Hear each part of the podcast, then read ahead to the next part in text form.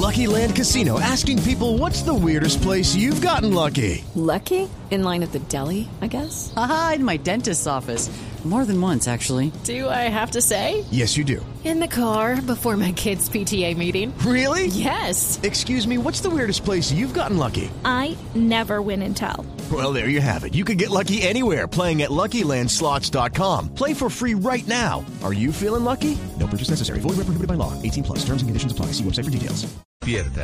En vivo desde el estudio principal de Blue Radio en Bogotá, Colombia. Aquí está Bla Bla Blue.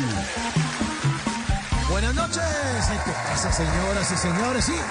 Bienvenidos familia y bienvenidas a Bla Bla Blue. Estamos en vivo, son las 10 de la noche, 16 minutos. Si ustedes prefieren terminar este miércoles con tranquilidad, con una buena sonrisa, buena música y eso sí, en medio de grandes conversaciones, pues se pueden quedar aquí con nosotros.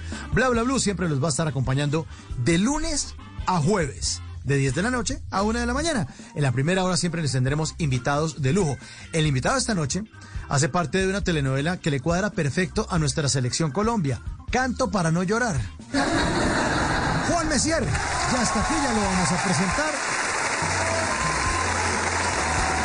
Y después de las 11 les tendremos tutoriales radiales. Hoy es miércoles de tutoriales, así que les tendremos instrucciones para no perder amigos en tiempos electorales. Todo esto con Alicia Peñaranda, la pop litóloga. La pueden seguir ahí en sus redes sociales, arroba la pop litóloga, especialista en política y en comunicación, después de las 11. Después de las 12 de la noche abrimos nuestra línea telefónica. Ustedes están con nosotros al aire contando lo que quieran. Aquí hablamos todos y hablamos de todo. La línea abierta desde ya en el 316-692-5274. Pueden mandar ahí mensajes de texto, mensajes de voz, preguntas, todo lo que quieran. 316-692-5274. Y después de la noche ya vamos con todos ustedes al aire. Así que tendremos un super programa. Los estaremos acompañando hasta la una de la mañana. ¿Ya estamos listos?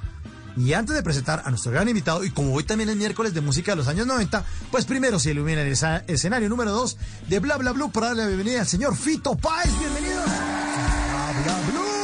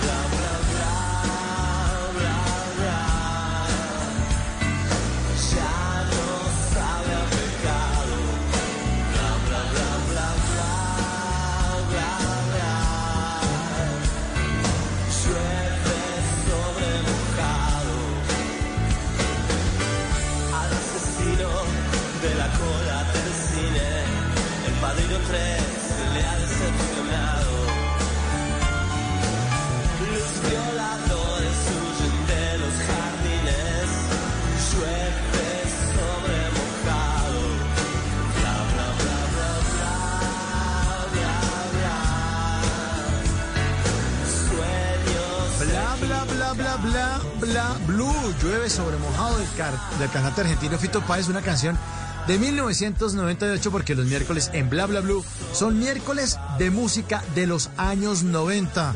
A propósito, fanáticos de Fito Páez, mañana estará en concierto en el escenario La Macarena en Medellín y el viernes en el Movistar Arena en Bogotá.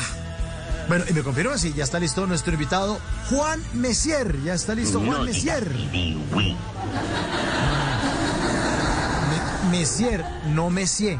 Vous parlez français, je parle español, pero parle carreta en este programa. Mejor recibamos con un fuerte aplauso a Messier, Messier. Bienvenido, señor. Habla, habla, no, muchas gracias. Hola, hola a todos. Hola, Mauricio. ¿Cómo están? Bien, hombre, contento de tenerlo esta noche. ¿Cómo va usted? Aquí también feliz, hombre, rico, a punto de, de entablar esta conversación con ustedes. Bueno, arranquemos entonces con una buena conversación. Hablemos de su personaje Nicolás Rubiano. Encanto para no llorar, Areli Senao. Ya, pues mira, Nicolás es uno de los, digamos que tiene un perfil bastante, bastante común hoy en día. Eh, Nicolás es una, es un tipo que, que muestra una manipulación bastante fuerte psicológica y emocional sobre su mujer. Eh, es un tipo que, eh, que como no puede alcanzar a la mujer, lo grande que es su mujer, trata de disminuirla y bajarla hasta su nivel. Eh, de hecho, hay una cosa que yo siempre resalto en ese personaje y es que la- mi compañera actriz es una mujer esbelta, linda, pero este personaje le dice manacita, de manatí. Eh, y la hace sentir, la hace- exacto, es ese tipo de, de- de comentarios así medio sueltos, en tono de broma, de chanza y no, que hace que la persona eh, anímicamente, su autoestima, su emoción, todo se, se disminuya y se vaya destruyendo, ¿no? Eh, eso, es un, eso es un caso muy común hoy en día. Sí, sí, sí, eso le iba a decir, Juan. Es que en este momento estamos en una etapa donde las mujeres tienen cargos directivos, donde las mujeres brillan por sí solas, llegan incluso 30 o 40 años, no se casan porque es que no se quieren enredar con un tonto que no le llega ni a los talones. Sí. Y, es- y- y está pasando eso demasiado, ¿no? O sea, los, a los hombres nos quedaron grandes las mujeres. Siempre nos han quedado grandes las mujeres, pero esto es una, una, una era donde ya es muy obvio, Sí, de acuerdo, ¿no? Eso es una vaina que hoy en día se llama bullying, ¿no? Y eso se ve en todo, mira, no solamente se ve de mujeres, de hombres a mujeres, sino también los hombres son víctimas, los niños, los... Eso es, un, eso es una especie de manipulación y de, y, de, y de sembrar terror y miedo y inseguridades en la otra persona simplemente para, por, por muchas razones, por no perder el control, en este caso que hablamos de mi personaje, él lo que pretendía es mantenerse él en control de su casa, él como el proveedor, él como la persona más importante y para lograrlo lo que hacía era disminuir a su pareja. Y tienes toda la razón en lo que dices, las mujeres para mí no son, no son, son, son un ser superior, ¿me ¿entiendes? Son organizadas, son bellas, capaces, son... eh, y toda mi admiración para, para las mujeres que están conectadas hasta ahora con Bla Bla Blue. Sí, sí, así es, así es, Juan. Toda la admiración también la tenemos aquí siempre, todas las noches, porque es importante resaltar eso. Y Sí. un saludo también para las mujeres que están siendo opacadas por su hombre. Yo creo Sí. que ahí sí tienen que, que sacudirse. Aquí tienen manos amigas. ¿Cómo así? El tipo echándole vaina. Lo que usted dice, Juan, el bullying, la cosa. No, es, hay una campaña ahí en televisión que, que, que eh, eh, he visto en el canal Caracol que dice, no, pero tú para qué te vas a poner a estudiar psicología si ya estás muy grande y no sé qué vaina. ¿Te acuerdas, Juan, que sale esa campaña? sí, sí, sí, "Uy, sí, sí. terrible esa escena. Me parece, escena". me parece terrible, me parece terrible porque eso de alguna forma es, es castrar los sueños y las ilusiones de una persona y, y- y, pues eso no tiene ningún tipo de, de- de justificación. Y eso, y la mayoría de comentarios de una persona que manipula o que afecta emocionalmente a otra son comentarios que son poco amorosos y, y lo que se supone que debe predominar en una relación de pareja es el amor, el diálogo, la comprensión, eh, motivar a la otra persona que logre sus sueños y no disminuirla a tal punto de que se sienta incapaz de lograrlo. Entonces, eh, definitivamente sí es terrible lo que dices. Esa campaña es bastante impactante y ojalá que todos y, y las mujeres y los hombres pues eh, estén muy alerta y que, y no, dejen avanzar este tipo de maltrato dentro de sus relaciones, sino que lo, corten a tiempo. Lo corten a tiempo, así es. Sí, también las mujeres, eh, en cierto sentido, son culpables de eso porque no pueden dejar que eso avance, ni en chiste, ni en, De ni en el acuerdo. apodito, ni en la cosa. O sea, a parar a los hombres de una, de entrada, y cantárselas de frente. No, hermano, usted está equivocado. Venga, pa. Ey, tranquilo. O ya estuvo suave. Mire, ya la vez pasada me dijo esto, hoy me dijo esto, ya no más. ¿No? Como que Sí. ya, ya no es chistoso, ya no es cariñoso, en serio no se venga que disculpar, que es que usted lo está haciendo por mí. Hay un fenómeno, eh, Juan y oyentes, el famosísimo mansplaining, que yo no sé si usted lo ha escuchado, Juan, que tiene que ver con esos micromachismos. No, no lo he escuchado, no lo he escuchado, ¿Sabe pero es? cuéntame qué es. ¿sabe qué es? Que los hombres creemos que es que les tenemos que explicar todo a las mujeres, ¿no? Y que nosotros tenemos razón. Sí, usted se acaba de enterar también. Yo me acabo de enterar también. Pues creo que lo he hecho toda la vida, pero, pero me acabo de enterar que se Sí. llama así. Es que, es que, es que, Juan y oyentes, de eso hemos hablado muchas veces aquí en Bla Bla Blue. Y un, uno, bueno, uno no, varios episodios los hemos dedicado a hablar de esos micromachismos. Y es la vaina donde uno comete el error de estarle explicando a la mujer porque es que uno cree que es que uno es más práctico, que uno entiende mejor, que uno Ah, capta todo. Y, y, y todo se lo explicamos. Creemos que es que merecen explicación y no. No, aquí, aquí a los que nos Yo- tienen que explicar con plastilinas. Yo pensé, yo pensé que hablabas de explicación cuando uno le dice, mi amor, llegué tarde porque fue que había trancón. Ah, y- no, esa, esa, esa es Yo ya, Esa por eso es- te había dicho que yo lo he hecho toda mi vida, porque No, ah, ya No, estaban no, no, teniéndote mal, hermano. Ya entiendo, ya, ahora sí. No, y esa es también, explicación. Mauricio, hay que dejar claro también que esto, este, este tipo de maltrato, porque no, no es maltrato que se basa en el machismo, sino esto también se da de mujeres a hombres. Es, es un mal común, Sí. digamos que en menos medida, pero eh, digamos que los casos más frecuentes es maltrato psicológico y emocional de hombres para mujeres, pero también se va al contrario. ¿Sabes? También hay hombres que son víctimas de este tipo de maltrato. Y, y niños, y, y esto es un mal general en la sociedad en la que vivimos actualmente. Pues eh, cuando se puso de moda este tema de los micromachismos, pues de moda hablar, porque, porque siempre, seguramente los hombres sin culpa lo hemos tenido ahí de moda y no, no nos damos cuenta. Sí. Eh, puso un trino eh, Juana Uribe, que usted la debe conocer quién es. Sí, a Juana, claro, Eh, sí, señor.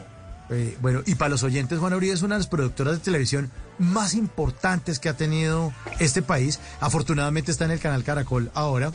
Eh, Sí. Y ella fue la productora de Escobar, el patrón del mal. De acuerdo. ¿no? Es, bueno.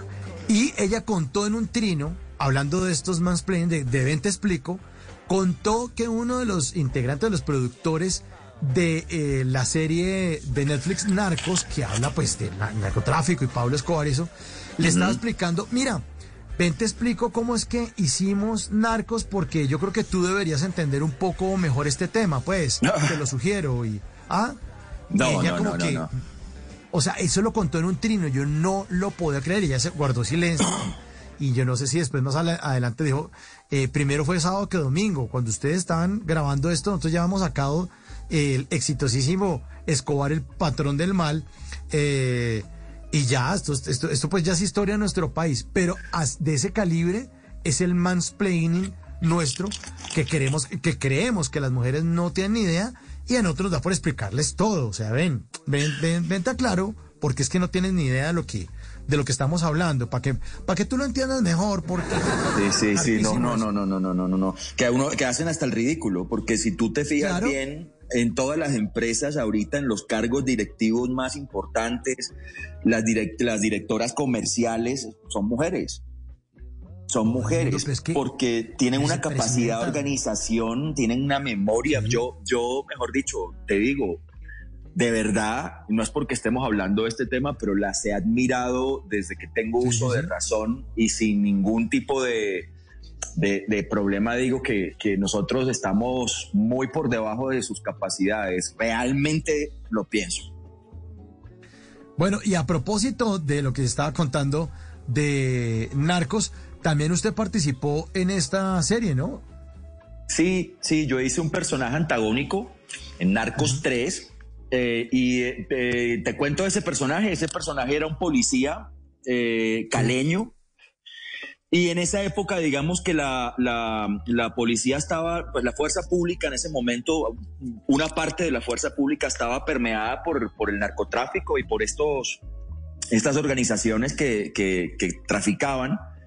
Y entonces este man estaba entre los policías colombianos y Cali y el narcotráfico. Estaba en toda la mitad. O sea, estaba entre el cartel de Cali y la policía. Entonces llevaba información del cartel a la policía y a la, y, y- y a la policía del cartel.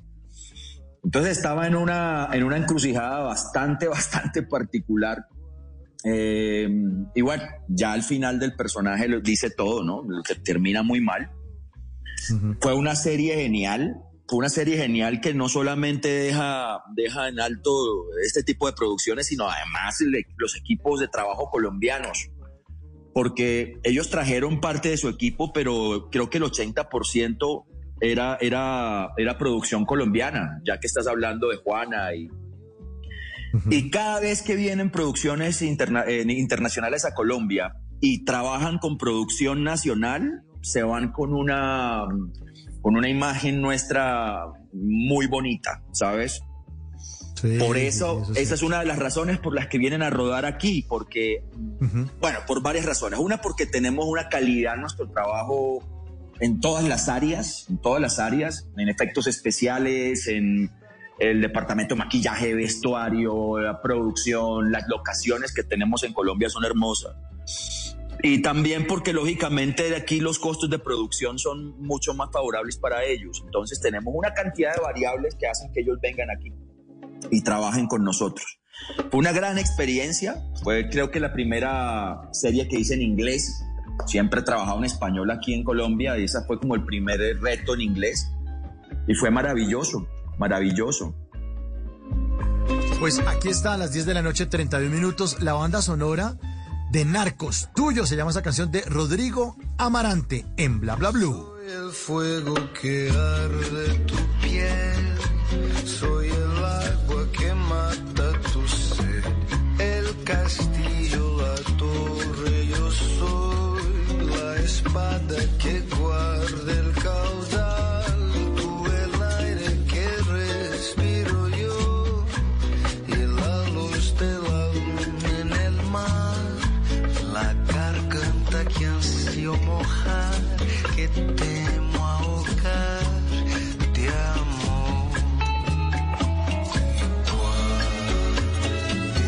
estamos con Juan Messier, uno de los grandes actores de nuestro país, y a propósito de series internacionales, también usted hace parte de la serie de HBO Mil Colmillos, nominada a los premios Platino, Juan. Sí, sí. Matías está vivo. Pues está rearmando. mira que esa serie fue, digamos que fue una de las series más, más complejas y más difíciles para mí en muchos sentidos. Exigente por los horarios que trabajamos normalmente. Teníamos planes de grabación de noche, se grabó en Nilo, acá en... Era una zona selvática, húmeda, toda la noche metidos ahí, grupo de, grupo de, de, de, compañeros, actores españoles y colombianos. Y, uf, y, y las armaduras, cuando hay una anécdota de eso que cuando estábamos en Bogotá escogiendo el vestuario, pues obviamente vestuario de época, y yo veo como una pechera, un peto, una cosa hermosa así con la forma del pecho, de las abdominales, y yo dije, yo quiero ese. Y era en cuero macizo, cuero, un cuero grueso. Y me, lo, me dicen, ¿seguro? Yo digo, sí, seguro. Y cuando me dan esa vaina, me la pongo y me llevan a grabar a Nilo, que esa vaina eran como 40 grados. Créeme que, que, que lo lamenté. Toda la grabación, casi toda la grabación fue de pie, no podíamos sentarnos porque obviamente estábamos en pura selva y, no, había, no había dónde sentarse. Y fue, fue muy exigente. Además que siempre se trabajó casi toda la serie en plano secuencia. Entonces el nivel de concentración y la exigencia fue, fue bastante alta. Una serie muy bonita y pues el resultado ahí está, ¿no?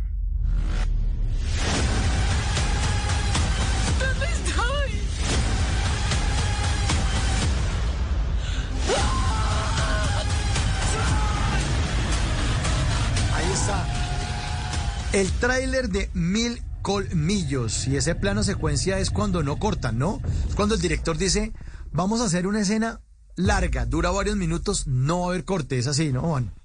Exactamente, tal cual. Claro. Digamos que el director marca una, una secuencia de movimientos, desplazamientos, diálogos bastante largos y debes estar muy concentrado porque no hay posibilidad de corte. Si te llegas a equivocar, si te olvidas de una línea, si cometes un error, si te paras fuera de una marca, pues toca volver a empezar la secuencia completa.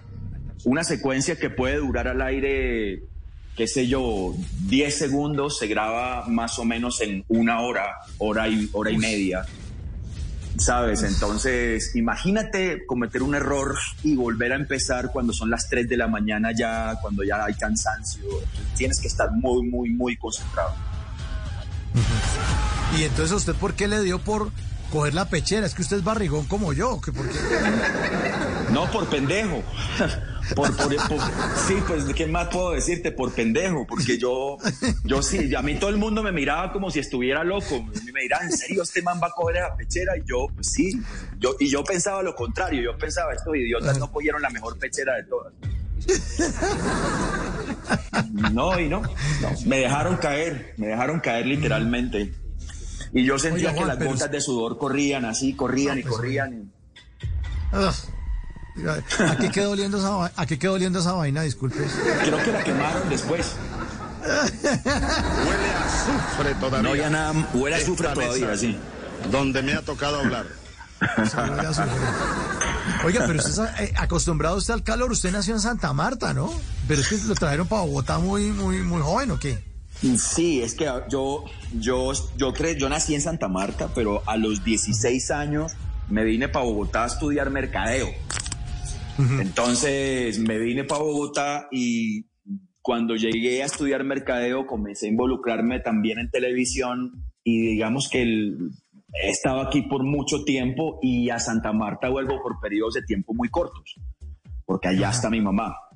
Entonces ya digamos que me encanta el calor, pero pues yo obviamente me habito al frío y, y amo Bogotá, amo esta ciudad, amo su clima, amo todo, ¿sabes? Claro. Entonces cuando ya me voy al calor y a trabajar, pues me da durísimo. Sí, sí, sí. Es que, es que, Juan, lo bueno de Bogotá es que el aire acondicionado es gratis. Eso es gratis, gratis, sí. Usted, usted saca la, ca- la cabeza por la ventana y ese es el aire acondicionado. Totalmente gratuito.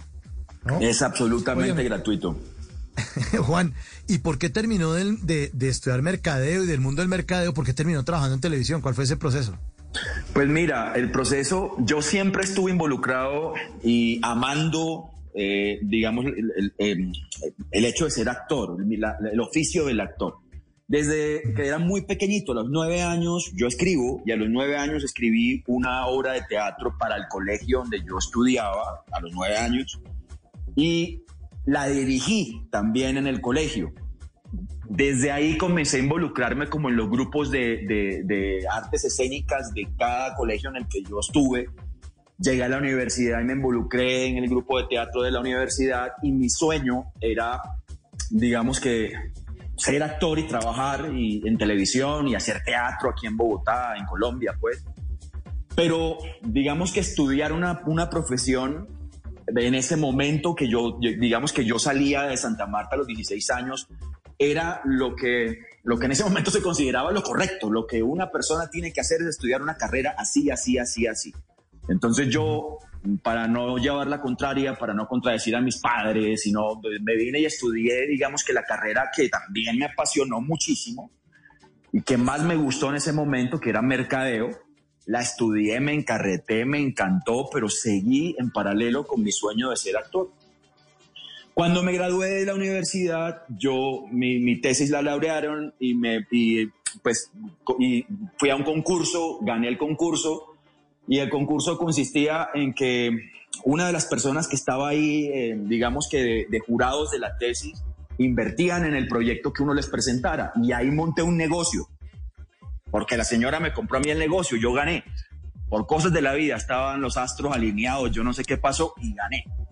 Y eh, a ese negocio llegó una, una persona, una, una- que se hizo muy buena amiga mía, que se llama Silvia de Dios, actriz colombiana. Sí, sí, Y a través de ella entré por coincidencia a la televisión, la acompañé un día a un rodaje, faltó un personaje y, y me dijeron que si yo lo quería hacer, que si yo lo podía hacer, lo hice y desde ahí pues estoy trabajando en televisión hasta el día de hoy, 20 años. Oiga, ¿y cuál era el negocio?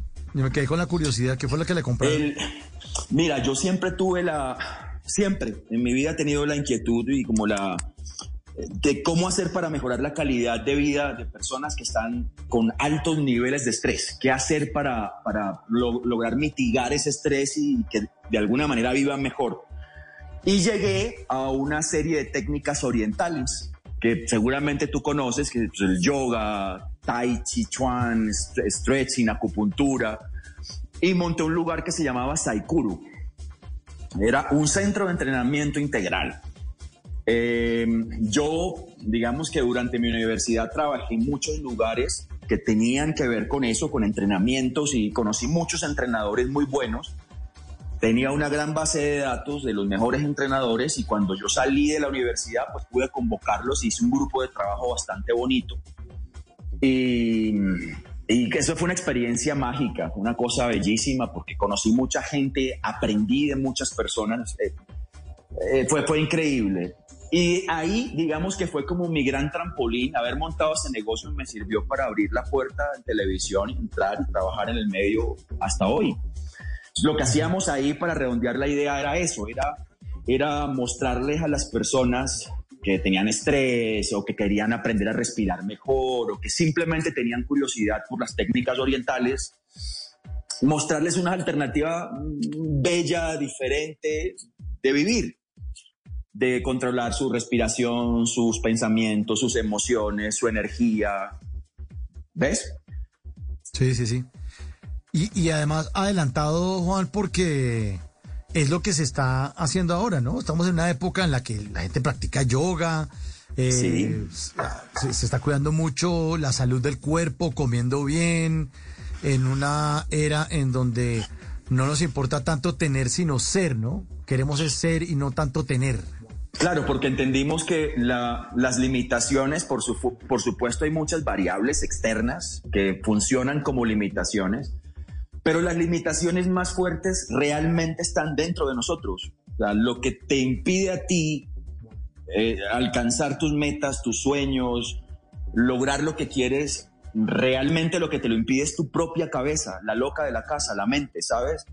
Entonces, luchar contra el no puedo es muy difícil, es que eso no funciona, es que eso es inestable, es que eso es fluctuante, es que eso está muy competido, es que yo no voy a ser capaz. Luchar contra eso, digamos que es como el primer paso y cambiar todos esos pensamientos que son negativos o que te, te menguan la fuerza, te quitan la fuerza y te, hacen perder el foco, pues es, es muy importante. Lograr, lograr mitigar todos esos pensamientos es muy importante para que tú puedas enfocar toda tu energía hacia tu, tu objetivo o tus objetivos en la vida.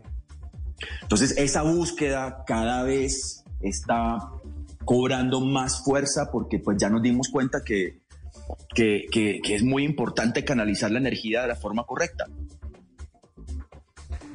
Eh, me llama la atención la historia suya porque además de, de, de entregarle a la gente herramientas para que tenga una vida mejor, también usted se ha dedicado a hacerse mejor su vida.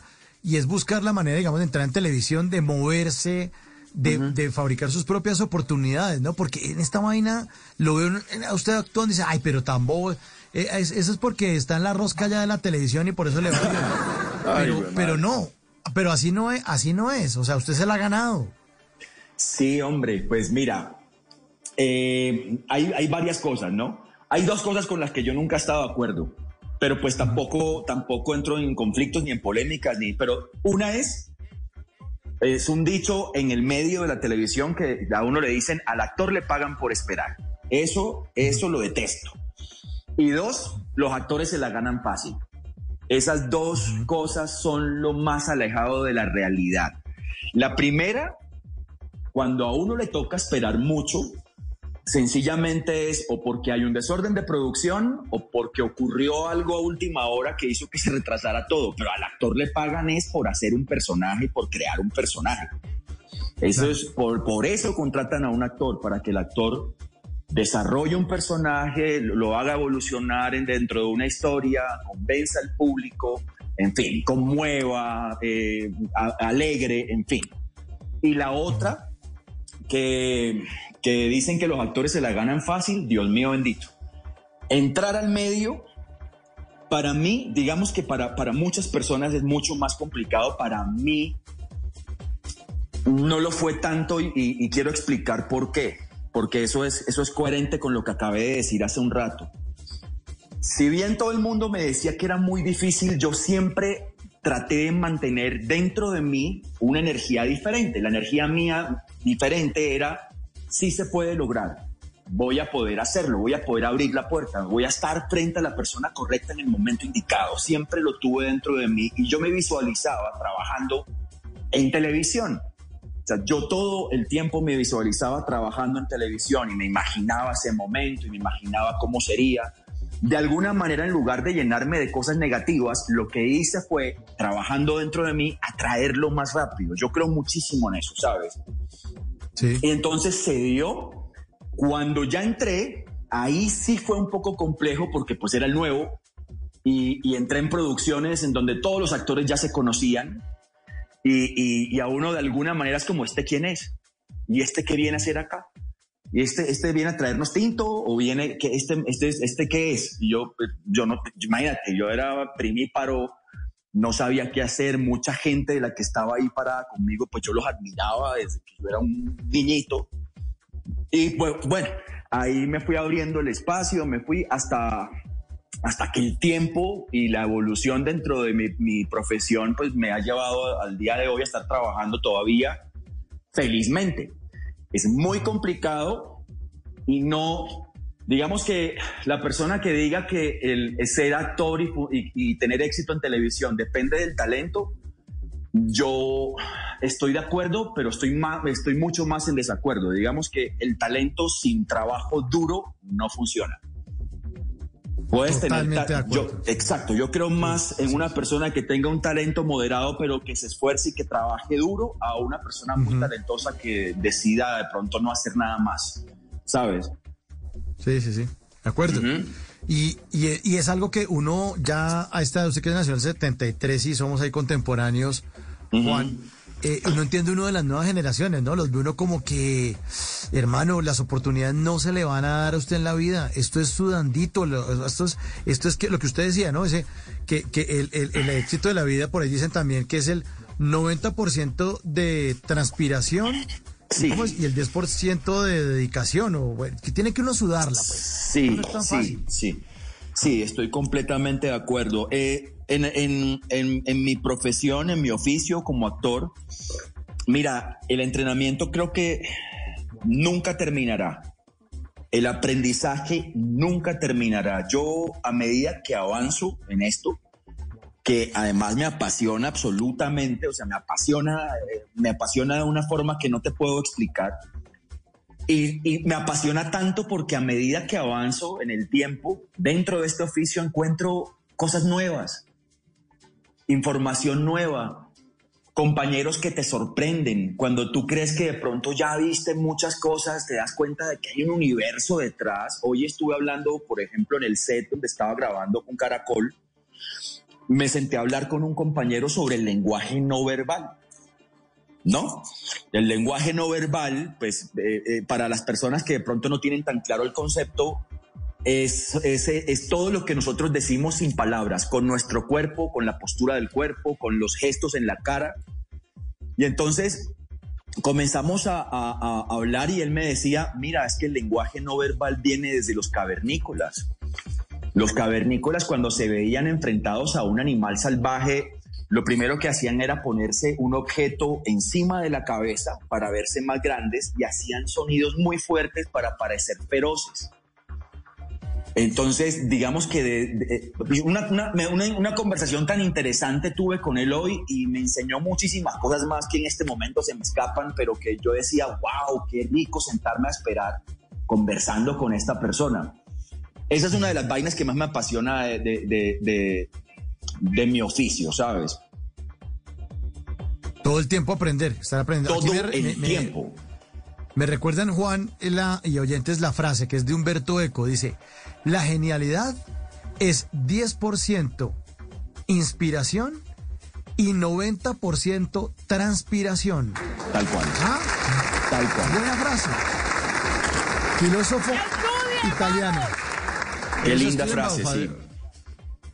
Falleció a los 84 años en el 2016. Humberto Eco, la genialidad es 10% inspiración y 90% transpiración. Pero también la genialidad tiene también una inspiración. Háblenos de Martina, Matilde e Isaac, su inspiración. Juan. Uf, mira, Martina, Matilde, Isaac y Sarai. Ellos Sarai, son mis cuatro hijos ellos son mis cuatro hijos. Eh, cuando nació mi primera hija Martina, a mí me cambió la vida. No, digamos que todos, todos tenemos muchos miedos sobre el tema de los niños, ¿no? Yo en ese momento, antes de tener a mi primera hija, no era la excepción. Yo tenía pánico porque me parecía una responsabilidad enorme. Le encontraba todos los, los peros y los, y los y los, las objeciones y los obstáculos, y yo decía, es difícil, el mundo inseguro, la cosa así, eh, eh, un niño, mejor dicho, yo cuando tenga esto, la cuenta bancaria, y sí. Y resulta que llegó Martina, mi primera hija, y desde ahí a mí se me abrió un universo que, un universo que no te puedo describir.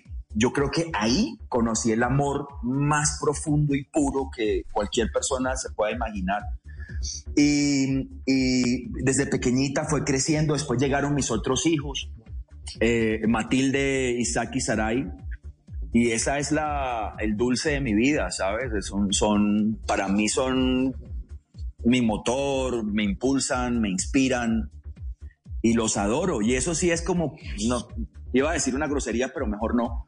Eso es un. No, eso es un. Eso es como un cohete eh, en cada mano, ¿sí me entiendes? O sea, es como una, una vaina que te, que te impulsa hacia adelante siempre. Mi hija Martina, por ejemplo, es, es, es crítica, pues cuando ella ve mis producciones o ve algo que hago, ella me dice, papá, ¿y esto por qué lo hiciste así? ¿Y esto por qué no lo hiciste así? Papá, eso no te lo creo. Papá, o sea, y uno la escucha y, la relación es, es, hermosa, es hermosa. Tengan hijos, llénense de hijos, tengan cinco, seis, siete. Sí, pero ¿con, qué los mantenemos? Usted por eso no se preocupe, vea, cada hijo viene con su pan debajo del brazo. ¡Estudien, magos! Eso. Tiene cuatro panes usted debajo del brazo cada, Ay, sí, hermano.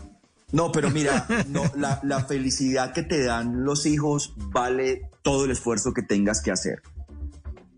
Todo, el amor que se siente por los hijos vale todo, ¿sabes? Vale la pena 200, 300, 400 veces. Si yo volviera al pasado atrás, pudiera volver el tiempo, volvería a tener a mis hijos. Una y mil veces.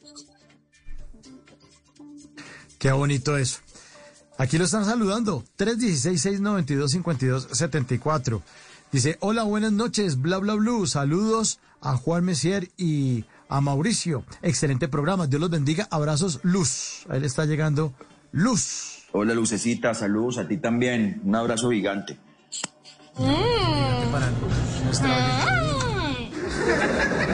Bueno, hablando de oyentes y, y de admiradoras y televidentes, ¿mucha fanática por ahí? que se encuentre usted por la calle. Ay, miren de la novela, mírelo Sí, sí, sí, sí, eso, eso pasa mucho. Eso pasa mucho, pero últimamente lo que me pasa con este personaje que está al aire en Arelis es que lo primero que me dicen es, como la constante es, usted no sea tan malo. Y después ya cuando ya, ya pasan esa barrera, ya pues ya se acercan y hablamos, y pues la foto, y cómo se hace esa novela, y me preguntan cosas, y y sí, bastante gente. Digamos que la novela tiene un rating increíble y la aceptación del público ha sido muy buena y del personaje también, ¿sabes? O sea, esos malos... Los malos siempre, siempre tienen fuerza dentro de las historias, pero además me gusta porque los malos también dejan una reflexión. Y eso, eso es súper interesante para uno cuando está construyendo un personaje. Y además el público suyo ha sido variado. Usted también estuvo en una serie de Nickelodeon y ha estado en telenovelas y ha hecho de malo y de bueno muchos personajes durante tantos años. Sí, sí, sí, de acuerdo. En Nickelodeon hice a un profesor que se llamaba Andy Roca. Y este era el profesor de arte del colegio y era como eh, la puerta de escape de todos los alumnos. Los alumnos se desahogaban con él y era el mejor consejero y él los motivaba y los, los, los, alentaba. Y, no, y he hecho muchos buenos. Realmente arranqué a ser malos porque tenía en mi cabeza la idea de, de, poder aceptar ese reto y yo sentía que podía hacerlo. Y el primer malo que hice fue con un director que se llama Andrés Marroquín, con Robinson Díaz, un compañero actor pues Robinson Díaz, no tengo que presentarlo, pues me, debería presentar él a mí más bien porque Robinson es una gloria de la televisión nacional. Eh, y trabajé con él y me gané un personaje a pulso que se llamaba. Eh, madre, se me va el nombre del personaje. ¿Cómo es que se llamaba? No, pues no me acuerdo. Cardenal. Cardenal, Cardenal. Cardenal. Ah, Cardenal. Y él- sí, Cardenal era, y era un malo, era un fue mi primer malo y, y me enamoré de estos manes, de los malos, de, este, de, estas, de estas psicopatías y de estas vainas, esta, esta parte emocional de, de los personajes antagónicos y hasta el sol de hoy sigo haciendo antagónicos. Ah, sí. ¿Y, y, y le molesta eso o que el- se, le casillen con el, el- el malo, el malo? Necesitamos un malo. Juan Messier, ese es el perfecto. Ese es el, el, el, el, el- el malo más bueno. Pues, pues yo soy, digamos que por encima de todo soy actor y me y digamos que lo bonito de hacer personajes antagónicos y hacer personajes antagónicos se- seguidos es que digamos que todo, to- de, de un personaje a otro todos tienen que ser diferentes. Es como todos tienen cosas diferentes, uno, unos son eh, más eh, oscuros, otros no, otros. El de Arely Senado, por ejemplo, comenzó siendo un tipo encantador, de esos tipos que tú te encuentras en la calle y tú dices, venga, tomémonos un café. Se veía bueno, se veía buen esposo, buen jefe, sonriente. Y la evolución del tipo lo lleva hasta esto, que realmente se descubre que es un manipulador, que afecta psicológicamente y emocionalmente a su mujer. Ese es un tipo de malo. Otro malo, por ejemplo, como el que arranqué a hacer, que te acabo de contar, que se llamaba Cardenal, es un, era un tipo con entrenamiento militar, eh, era, era una punta de lanza, iba hacia adelante, era agresivo, desde el principio de la historia fue agresivo, frío. Eh, entonces, digamos que si uno logra dentro de tantos personajes antagónicos encontrar diferencias desde la construcción del personaje, eso es demasiado divertido. Y, y por eso te digo que, que es un desafío para, para cualquier actor, hacer muchos personajes antagónicos, pero tratar de hacerlos diferentes porque esos personajes están vivos, tienen vida cada uno. Y tienen miedos, tienen conflictos, tienen inseguridades. Los malos eh, caracterizan personas, ¿no? De- del imaginario algunas y otras personas que pues existieron. Y todas esas personas tenían perfiles diferentes, sufrían también, tenían inseguridades, tenían... Sí, eso los hace diferentes. Eso los hace diferentes y es un reto y un desafío para cualquier actor. Me gustan. Bueno, ¿y qué planes tiene para el futuro? ¿Qué programación tiene en este 2022? Pues mira, ¿Qué anda? estoy ahorita trabajando en una serie de Caracol, rodando con, con Flora Martínez, con un, un elenco, Rodrigo Candamil, un elenco muy bonito. Uy, con Flora Martínez. Sí, Flora. ¿Cómo es? ¿Cómo sería? Hermano, pero usted cortó la respiración cuando le dije Flora Martínez, ¿por qué? mm, yo no sé. No, Aquí estuvo te- en el- no tengo ni idea. Aquí, est- aquí estuvo en el programa de invitada y cuando se fue nos dio una tusa, pero la berraca. Se- sentimos como Bueno, si nos hubiera eh, terminado. Hay muchas cosas por delante ahorita que vienen en- en- dentro de mi profesión, dentro de mi oficio. Y también tengo, yo tengo una productora y yo hago comerciales de televisión, hago comerciales para, para, para redes sociales y, y estoy como enfocando y metiéndole mucha fuerza a eso en, en este año. Y la cosa va muy bien. Esa es otra de mis pasiones, que es producción audiovisual también. En eso estoy en este momento concentrado. Bueno, pues entonces estaremos pendientes de esta producción al lado de Flora Martínez y con ese elenco maravilloso que nos cuenta don Juan. Sí. Y le queremos agradecer muchísimo su presencia esta noche en Bla Bla Bla, hermano. Qué conversación tan agradable, qué chévere verlo en la pantalla y tenerlo aquí al aire en la radio. Siempre un gusto, un gusto estar con ustedes. Voy andando mi camino. Son las 10.59, Juan Messier en Bla Bla Blue. Y luchando por mi gloria, en la vida sobrevivo. Oye, Lucho, la calle está dura, durísima. Esta es la banda sonora de La Gloria de Lucho, también en la que Juan Messier hizo el papel de Víctor Prieto, una serie también del canal Caracol del 2019. Ya está listo Javier Segura con voces y sonidos. Vamos a hacer una actualización de las noticias más importantes de Colombia y el mundo. Y al regreso, hoy es miércoles de música de los años 90 y miércoles de tutoriales radiales. No se lo pueden perder. Tutoriales radiales, instrucciones para no perder amigos en tiempos electorales. Esto es Bla Bla Blue. Ya regresamos. de mucha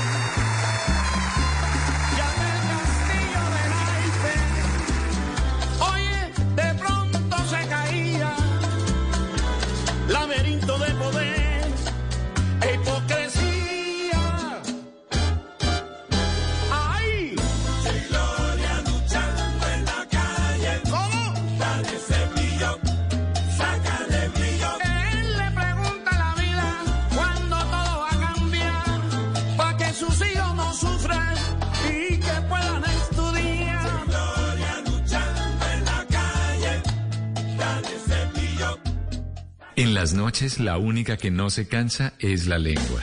Por eso, de lunes a jueves a las 10 de la noche empieza Bla Bla Blue con invitados de lujo. ¡Hundae! Hola familia de Blue Radio, yo soy Omar Murillo, sí, el mismo, Bola 8. Los saluda Cintia Cosio, soy generadora de contenido para adultos. Saluda Freddy Beltrán, arroba calle la jeta. Los saluda Gina Parodi. Los saluda Elkin Díaz, actor. Soy Adriana Butina. Les saluda Aries Vigor. Con buena música, con historias que merecen ser contadas, con expertos en esos temas que desde nuestra casa tanto nos inquietan y con las llamadas de los oyentes que quieran hacer parte de este espacio de conversaciones para gente despierta. Bla bla blue. De 10 de la noche a 1 de la mañana. Bla bla blue. Porque ahora te escuchamos en la radio.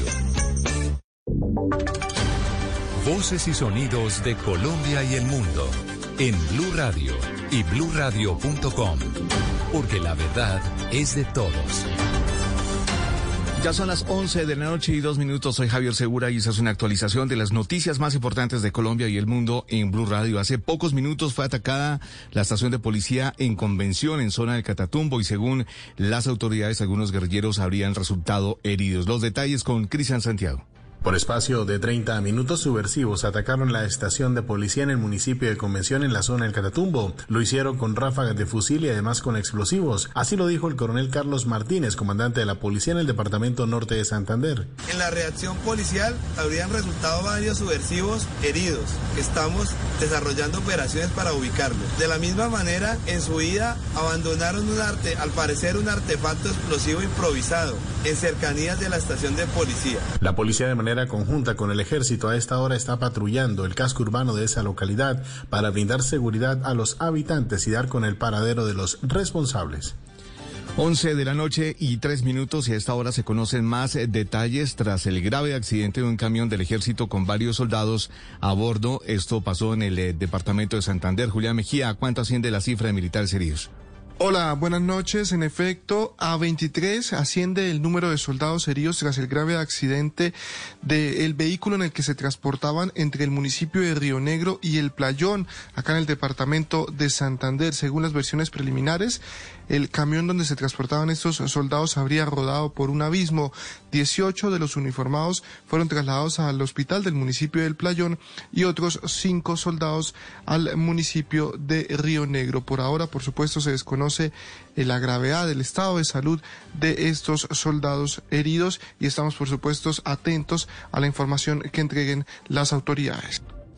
Gracias, Julián. 11 de la noche, cuatro minutos y vamos al departamento de Antioquia porque una persona herida y una casa destruida dejó un derrumbe en el municipio de Caldas. Las autoridades evacúan varias familias por la inestabilidad en la zona. Dudan Vázquez.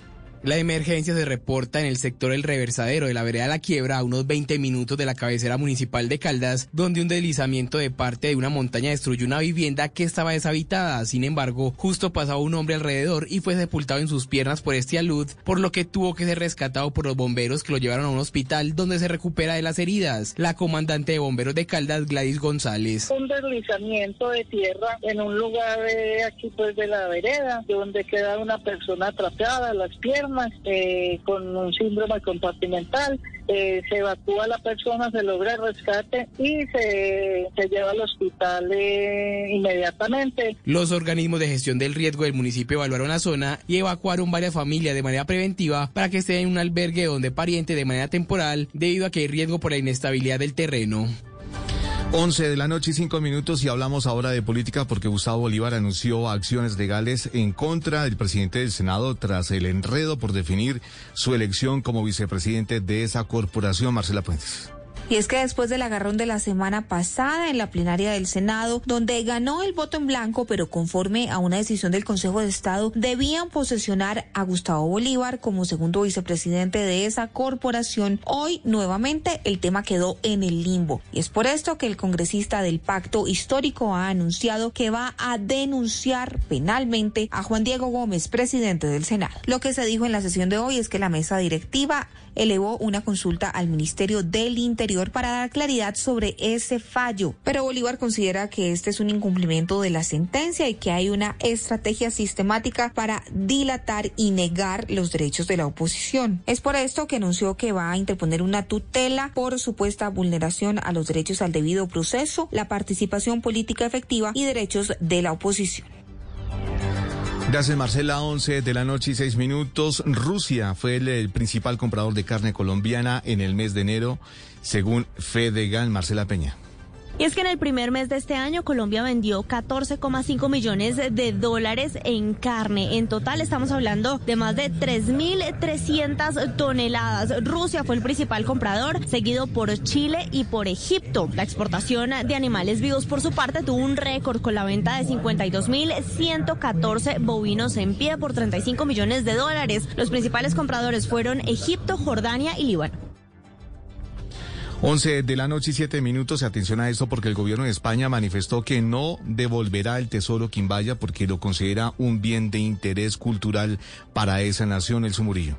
El tesoro Quimbaya está compuesto por 122 piezas de oro. Todo permanecerá en el Museo de América de Madrid. Esa fue la respuesta que recibió el exgobernador del Quindío, Jaime Lopera, y tres integrantes más de la Academia de Historia. Dice que la colección Quimbaya ni se exporta ni se enajena. O sea que con eso le da un portazo simple y llanamente a las pretensiones de los colombianos. Hace 30 años, Miguel Ángel Rojas, exdirector de la Corporación de Fomento y Turismo de la Alcaldía de Armenia, había hecho la misma petición sin recibir respuesta. Una petición que se hizo, repito, en el año de 1992 por parte del alcalde de Armenia con motivo del quinto centenario de la celebración del descubrimiento de América.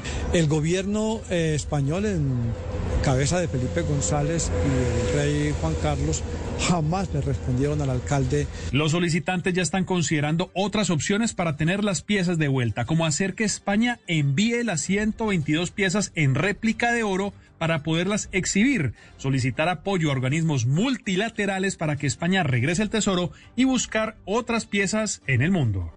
Noticias contra reloj en Blue Radio.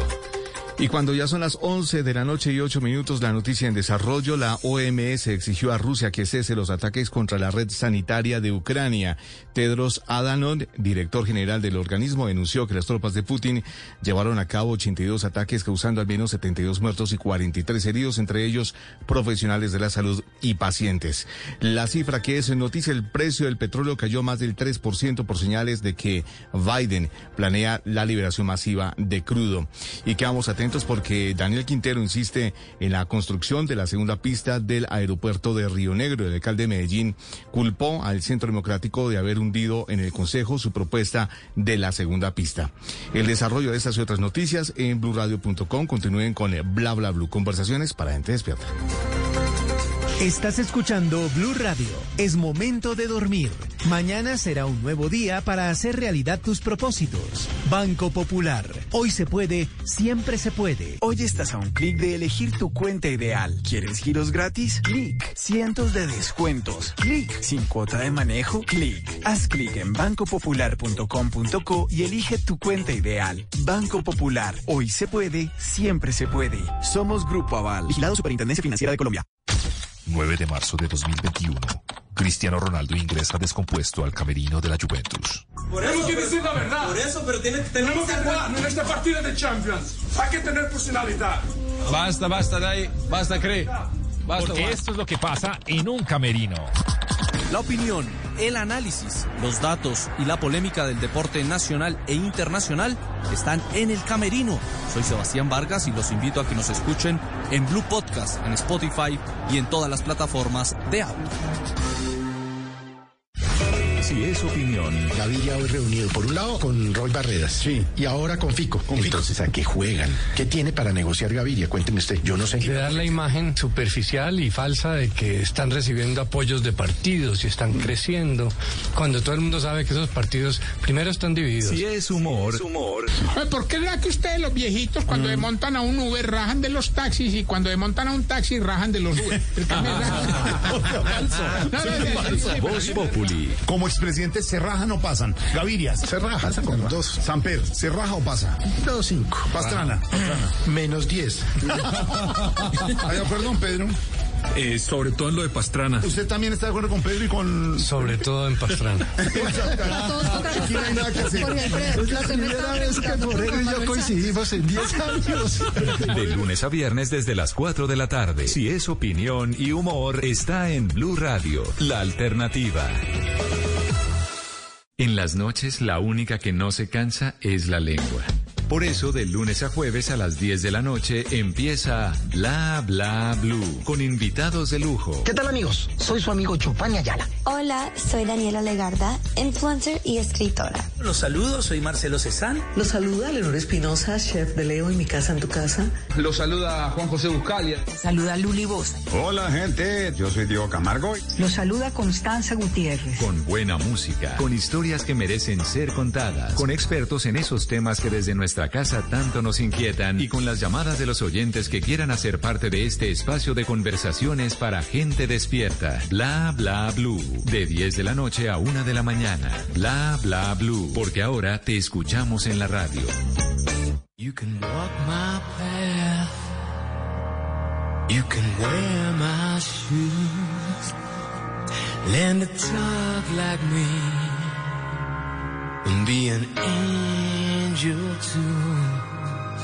But maybe you ain't never gonna feel this way. You ain't never gonna know me. But I know you. Singing in our things can only get better. Can only get better.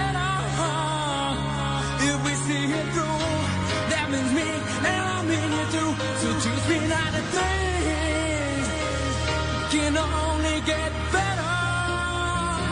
Can only get, can only get, take it on from me. You know, I know that things can only get better.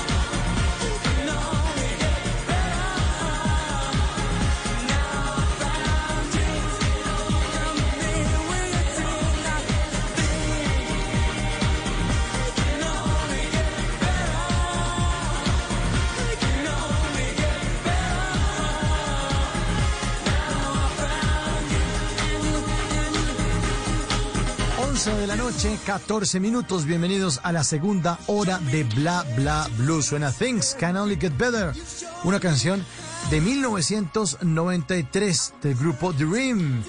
La canción se titula Las cosas solo pueden mejorar y suena en estos miércoles de música de los años 90. Bienvenidos a la segunda hora de Bla Bla Blue.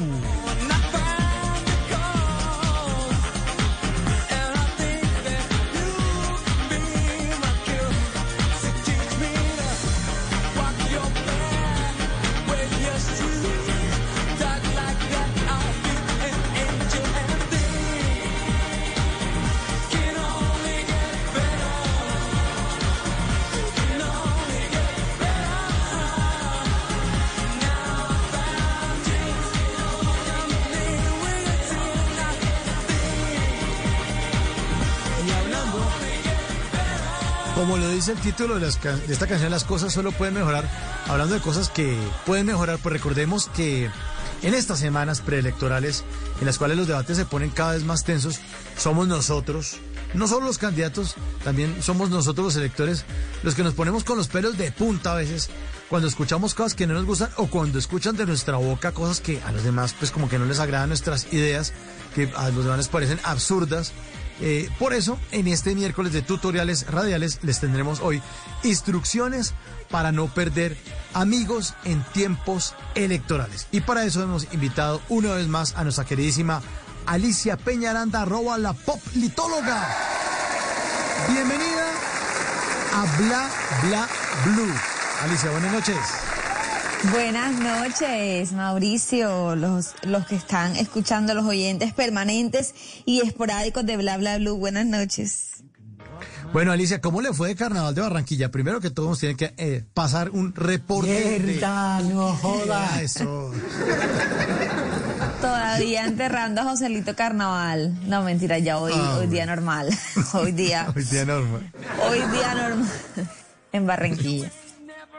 Día normal en Barra- Barranquilla para retomar eh, actividades. Seguramente unos más enguayados que otros, pero ahí saludamos a toda nuestra audiencia que se conecta en La Arenosa en los 100.1 FM, la frecuencia de Blue Radio en Barranquilla. Y también saludando a todos los oyentes alrededor del planeta que a esta hora están en sintonía. Bueno, eh, antes de entrar a estos tutoriales radiales, estas instrucciones para no perder amigos en tiempos electorales, Cuéntenos un poquitico de su podcast, de la política en el espejo, por favor. Cuénteles a los oyentes de Bla Bla Blue de qué se trata esta maravilla de proyecto. Gracias Mauricio por este espacio para contarles a, tus oyentes, los oyentes de Bla Bla Blue, de qué se trata. La política en el espejo es un podcast que ya, bueno, ya tiene dos años. En el 2020, en ese año especial de pandemia, nació como una como un espacio para hablar de política de forma distinta, ¿no? Buscando esas conexiones y similitudes con asuntos cotidianos. Entonces, en ese año, en el 2020, pensamos en 12 episodios en que se parece la política del amor, a la amistad, a la familia, el arte, entre otros temas. Y este año volvemos con más conexiones cotidianas de la política porque para recordarnos que está más cerca de nosotros de lo que pensamos a veces. Alicia, ¿le puedo pedir un favor? ¿Puedo poner un... ¿Me deja, por favor, poner un poquitico de la política en el espejo aquí al aire? ¿Me deja? Qué placer, a ver si, si saliendo de aquí se van a Spotify a escucharlo o a cualquier aplicación, por favor. Bu- Bueno, aquí está la política en el espejo. Un, un- un fragmento con Alicia Peñaranda, arroba la poplitóloga. Durante 11 episodios vamos a hablar de política. Nuevamente, no desde conceptos teóricos y formales como tradicionalmente se hace, sino como un asunto que hace parte de nuestra vida cotidiana. Vamos a recomendarte dónde buscar más. Al final de cada episodio encontrarás un abrebocas de lecturas, series, cine, porque una cosa, no podemos dejar que la curiosidad pare nunca. Los créditos y gran parte de la magia de este episodio vienen de la investigación y libretos de Laura Gutiérrez, Lucas Vargas, la producción de Acorde Podcast, la participación de Mauricio Quintero y la Fundación Conrad Adenauer. Puedes encontrar todo el contenido de la política en el espejo suscribiéndote a tu plataforma favorita. Y si aún no haces parte, súmate a esta gran familia política que tenemos en Instagram. Arroba la Poplitóloga. Eso, la politóloga. Esta noche en Bla Bla Blue. Bueno, entonces esto está en Spotify, ¿no, Alicia? Por más, si quieren escuchar qué tiene que ver la política y los números, la política y los viajes, la política y la medicina, la política y cualquier asunto impensable en lo que ustedes cre- creyeran que hay asuntos políticos, pues ahí en 15 minuticos un poquito de historia, curiosidades, cultura, reflexiones y por allí también la participación de Mauricio Quintero que está, lo podrán escuchar como, como invitado especial en los episodios. Sapo, in- sapo invitado. Sapo invitado. Ahí dije, voy, voy a, voy a saltar. Y salté y caí en la política en el espejo.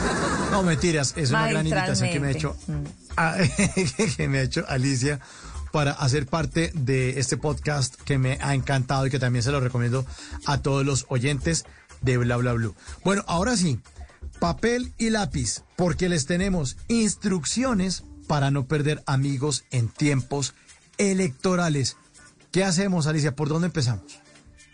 Bueno, yo ahí hice un sondeo en mi cuenta de Instagram de cuántas personas ya han empezado a perder amigos o lo han hecho en otras, en otros tiempos electorales y más de uno le ha pasado. Así que este, este, está muy pertinente ese tutorial.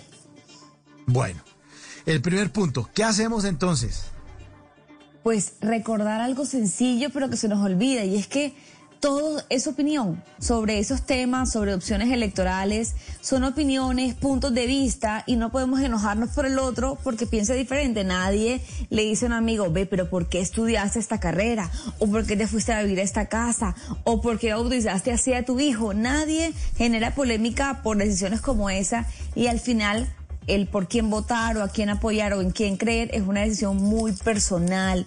No estamos con esta elección ni constituyendo una empresa, ni escribiendo la constitución. Por lo tanto, mientras seamos conscientes de que es una opinión, le quitaremos esa importancia tan trascendental y disfrutaremos el arte de conversar, que al final es la excusa que nos da la política a veces, conversar. Claro, Alicia, y además porque uno nunca, porque es que uno no es ningún ser supremo, ni, tiene poderes fantásticos, ni ningún dios, para hacer que los demás piensen lo que a uno se le da la gana. Eso es una cosa absurda. Y así se impuesta. Uno puede tener un jefe cascarrabias o lo que sea que lo obliga a uno, pero uno le da la razón solo por quitárselo encima. Pero lo que uno realmente piensa en el corazón no lo va a cambiar, porque es su pensamiento. Entonces, no hay que salir hacer que la gente cambie porque es que uno es el que tiene la razón, uno es el que debe pontificar, uno es el que la ve obvia, uno es superior a los demás, entonces los demás tienen que pensar como uno. Eso, eso es absurdo. Así la opinión es, cada opinión es personal y ojo, también cada opinión vale lo mismo. No podemos jamás demeritar una opinión o creer que no, este sabe menos o desde dónde opina o que anta ignorancia, jamás. La opinión es algo que vale por sí mismo. Solamente por el hecho de que la persona lo exprese, ya tiene un peso de, de- de verdad que hay que respetar. Además, usted escriba cualquier cosa en Twitter, que es la red social de la opinión, y verá, bueno, y también en Facebook hay muchas, pero vea las levantadas que se ganan. Usted llega a decir, a mí me gusta tal político, ¿qué le pasa? ¿Qué- Eh, tal cual. Cindy, quédate quieta, así tal cual. Bueno, entonces, recordar que todo es opinión. Tranquilos, tranquilos. Su merced no es Dios, su merced tranquilo. Los demás tienen derecho, así como usted piensa distinto, a pensar como a ellos se les dé la gana. Punto. Es así. Tranquilo. Tranquilos. Segundo. Alicia, es así, ¿cuál ya, hiciste, ya hiciste la, la antesala al segundo punto y es pensar en las emociones. Por encima de los argumentos están las emociones. Pensar así, ¿cómo me voy a sentir después de esta discusión acalorada, de rabia? ¿Me voy a sentir enojado, intranquilo porque no escuché, intranquilo o arrepentido porque impuse, porque insulté? ¿Cómo me voy a sentir? me voy a sentir bien por haber sido cordial, haber escuchado, ser respetuoso. Jamás un, la defensa de un argumento jamás va a valer ni la intranquilidad de uno y mucho menos la de la otra persona. Mm, Claro, pensé que la, la mejor defensa es el ataque. Sí, pero cuando uno hace eso, después está uno diciendo, llamando o escribiendo, no, venga, perdón, no, oiga, fresco. Es que no sé, Claro, o dándole vueltas todo el día. Me pasé de la raya, o que eso que queda uno como que con el corazón acelerado porque es que me exalté demasiado, pensar en cuál va a ser la emoción con la que voy a terminar este momento de, de debate. Que sea ojalá Claro. positiva. Y le queda uno, además, muchas veces temblando la voz de la rabia. O sea, cuando, cuando empieza uno, uno, uno debe ser como un eh, piloto de sus emociones. Lo que pasa es que es difícil. En las conversaciones, a veces las, los argumentos o de pronto las ofensas también se empiezan a, a escalar y a subir. Y después uno se monta en eso sin darse cuenta dice, ¿en qué momento le dije a esta persona eso? O sea. Y, si lo le, le voy a dar en la cara marica. Tal cual. Por ejemplo, por ponerlo ejemplo. Y puede ser una- momentos de exacerbación que de los que después que nos queda temblando las manos o a veces, bueno, la voz o a veces las manos, ¿no? Porque ahora también discusiones que hacemos por por el celular que, que parecen Mm. que los deditos estuvieran más rápidos que la cabeza o que el cerebro muchas veces. Claro, eh, esos mensajes de, de WhatsApp que la la gente cuando los lee, los lee de otra manera. No, así no. eh, Esos mensajes no. Qué pena, qué pena, Alicia, es que a veces se alborota esta chica aquí. Pero, eh, eh, pero así, hay mensajes que uno escribe, lo escribe en un tono y la otra persona lo lee con el, o sea, saca el acordeón y se mete el sentimiento vallenato con sentimiento, lo, lo, lo lee con sentimiento y se mete en una película y uno no, pero no quise decir eso. ¿Cómo así que usted no quise? ¿Ves que está clarito? Aquí me lo digo y uno, no, pero es que ese no fue el tono. Yo estaba era preguntando que si tal va. No, preguntando, eso es pura ironía suya. Entonces, el tema de las emociones es bien, bien importante, Alicia. Conducirlas y cuidarlas, así es. Conducirlas y cuidarlas. Es que es bien. La rabia, la tristeza.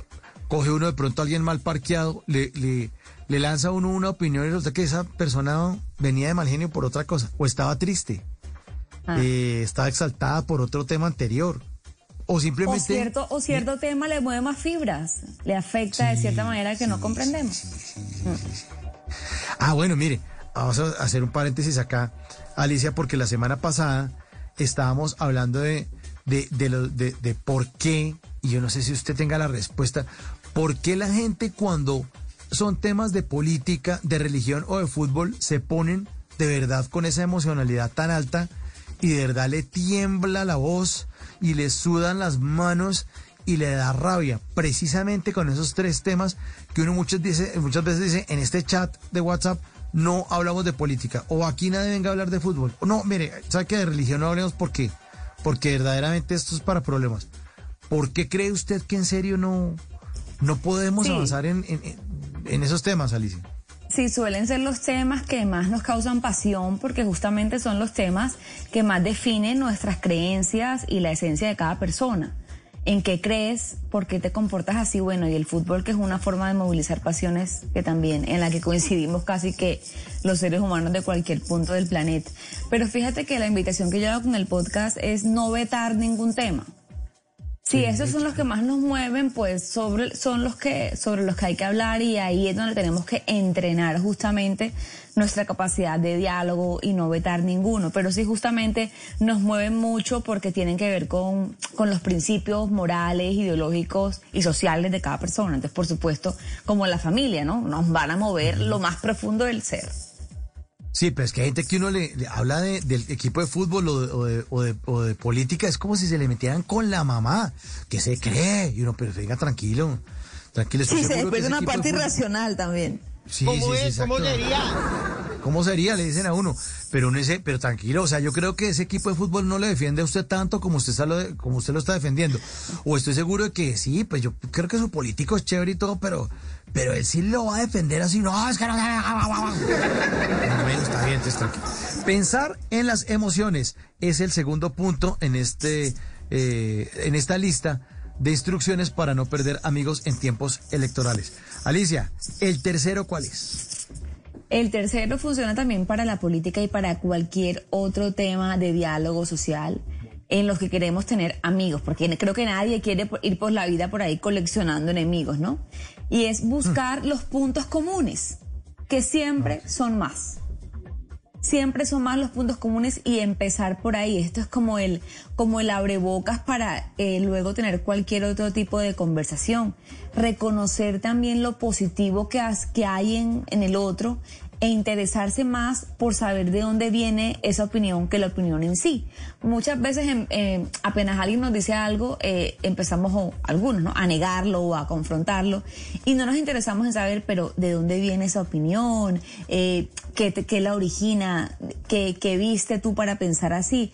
Y esto, fíjate que es a donde quiero ir ahora, nos puede ayudar a conocer más a la otra persona. Un papá a un hijo hace pienso diferente, unos amigos que usualmente hablan de fútbol, no sé, las elecciones, por ejemplo, los lleva a hablar de temas sociales, de la justicia, de la educación, de la salud, que no siempre habla. Entonces, si nos interesamos más por saber de dónde viene esa idea, vamos a conocer más a la persona y la vamos incluso a querer más. Preguntarle al, no sé, al vecino, ¿Por qué te interesa este candidato? ¿Por qué te interesa pensar en el medio ambiente? ¿Qué país sueñas? Y esto voy a que nuestras relaciones afectivas son más importantes incluso que la realidad política misma. Encontrar Pues, puntos eh, comunes para aprender a querernos comunes. más. Podríamos resumir este, este tercer punto.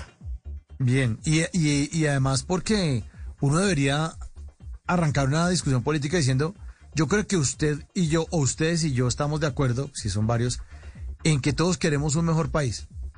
Pues yo no, yo no conozco pues a alguien que diga, no, yo voy a ir a votar para joder al país, o sea, me, me encanta Y por el eso país. voy a votar por Ay, señora. Juanpa, no por Ay. Churriaga, no. Y la sobrina mía que coma mierda. Por favor, señora. Tampoco, tampoco así, tampoco así. Historias Pero- inolvidables de nuestra política nacional. Sí, esta y la loca de las naranjas, eso sí fueron una cosa espectacular. Mm, Un saludo para la loca de las naranjas, quién sabe dónde estará.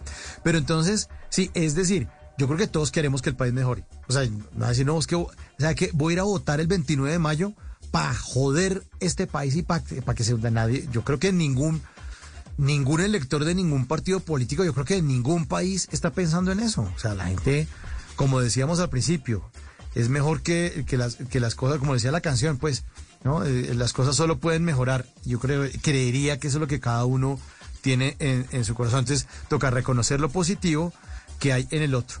Muy buen punto este tercero de estos tutoriales radiales de instrucciones para no perder amigos en tiempos electorales. Estoy aquí anotando todo. Alicia, ¿cuál es el cuarto punto? Bueno, eh, este, eh, pongámonos en situación, ¿no? Hace mucho tiempo no vemos a una persona, no sé, un amigo del colegio o un ex compañero de trabajo.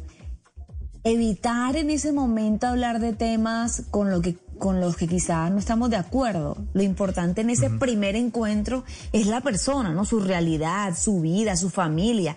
Ya luego ya sí entra la conversación hablar de política y mucho pues si sabemos que la persona piensa diferente a nosotros, hay una tendencia ideológica diferente o electoral, pues no poner ese tema como el primero, sino lo importante es no, es la persona, cómo le fue en la pandemia, cómo está su familia y ya si el tiempo lo permite y el diálogo se va ampliando, pues ya hablar de política, pero que si la política es la diferencia, que no sea la puerta de entrada un saludo. Claro, no entrar con el tache arriba, hablando también, relacionando esto con el término de fútbol. No entrar con el tache arriba, sí, sí, sí, suavecito. Y, Claro, y si, hablamos diariamente con los amigos, con la, pues esto entrará como un tema, pero si vemos una persona que hace cuatro años no vemos, ¿para qué empezar a sembrar temas que generan diferencia? Sí, es, es- es- es como, como si uno invitara a comer a alguien y le abre la puerta con el plato de sopa en la mano. Venga, almuerce ya porque.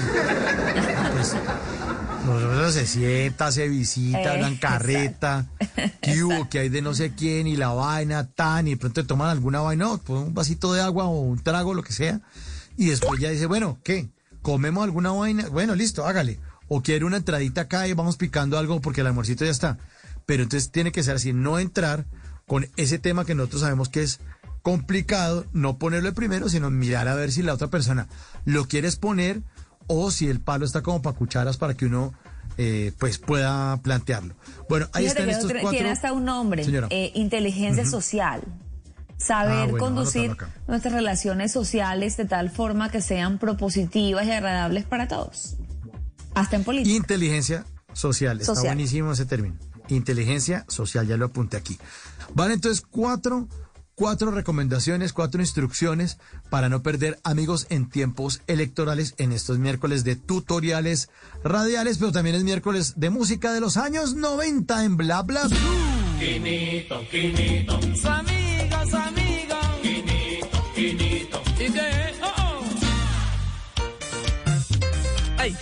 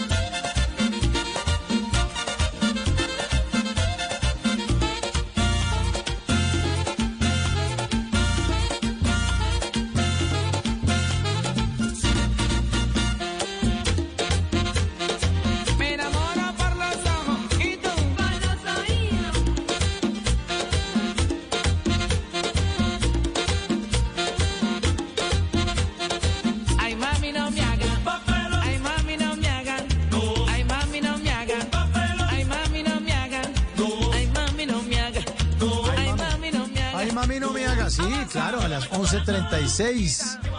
Cachamba, Quinito Méndez, una canción de 1995, porque los miércoles en Bla Bla Blue son miércoles de música de los años 90. Y Alicia estar bailando allá sentada en este momento, ¿no? Claro, como nueva, como buena noventera. Como nueva, sí, buena noventera. Pero ¿le queda, ¿le queda todavía batería después del carnaval, Alicia? ¿O, o no? ¿O ya estamos como hoy con los Claro, pies? el, el carnaval deja, lo deja uno recargado con la batería a lo máximo. Eso. Y con la batería al máximo también está nuestra queridísima Ana Milena Gutiérrez de Noticias Caracol del Mediodía. Ella creó en el noticiero de la emisión de- del Mediodía una sección que se llama Salvemos a los Emprendedores y la invitamos a que haga parte de Bla Bla Blue para que aquí también ayudemos a eso, a salvar a los emprendedores en Bla Bla Blue.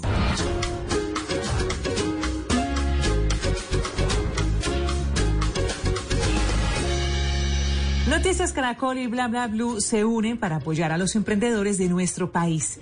Soy Ana Milena Gutiérrez y hoy les quiero presentar tres emprendimientos que ustedes pueden apoyar porque estamos seguros que unidos podemos seguir adelante. Comenzamos con una marca colombiana que desarrolla productos cosméticos para el bienestar de la piel desde hace cuatro años. A la fecha, los productos de esta marca ya se pueden encontrar en tiendas multimarca en varias ciudades del país y en Estados Unidos en Miami. Hola, mi nombre es Nicole Rabachi y soy la fundadora de la empresa Nicole Rabachi Brand. Esta empresa fue creada ya que yo no encontraba productos que se vieran lindos en el baño, que fueran científicamente holísticos y que me sirvieran para una rutina minimalista, es decir, una rutina donde no necesite tantos productos para unos resultados efectivos.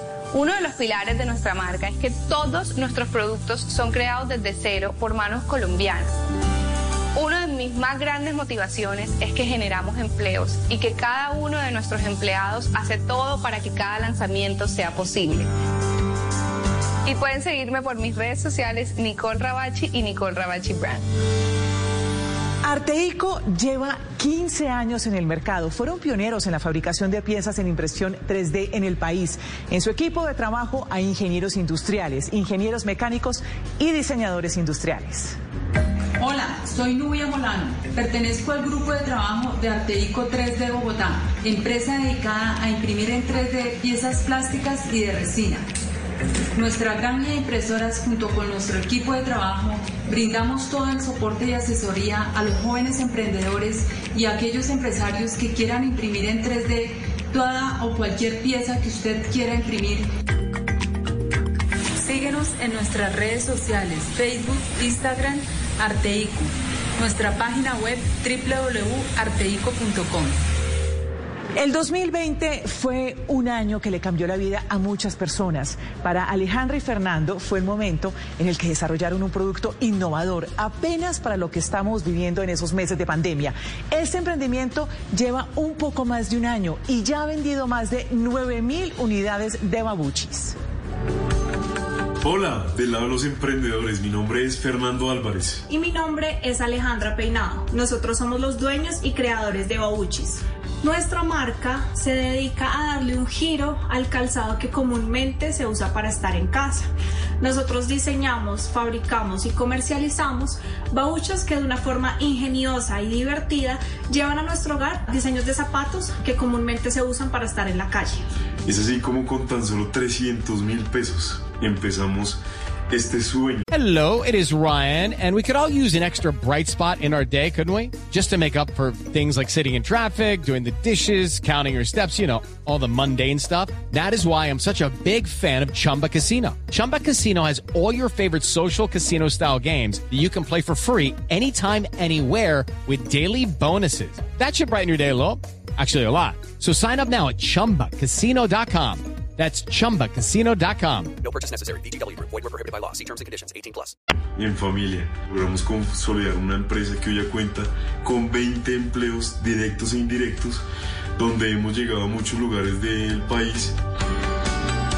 Gracias por este espacio. Los invitamos a seguirnos en todas nuestras redes sociales, arroba babuchis, guion bajo, guion bajo, o visiten nuestra página web www.babuchis.com. Recuerden que ustedes también nos pueden contar su historia, envíenos sus datos, nombre de la empresa, qué se dedica, cuántos empleos genera y cómo podemos contactarlos. Incluyan sus redes sociales. Todo esto al correo emprendedores@caracoltv.com.co. En el día oyes la radio, en la noche la radio te oye en Bla Bla Blue. 316-692-5274. Bla Bla Blue. Conversaciones para gente despierta.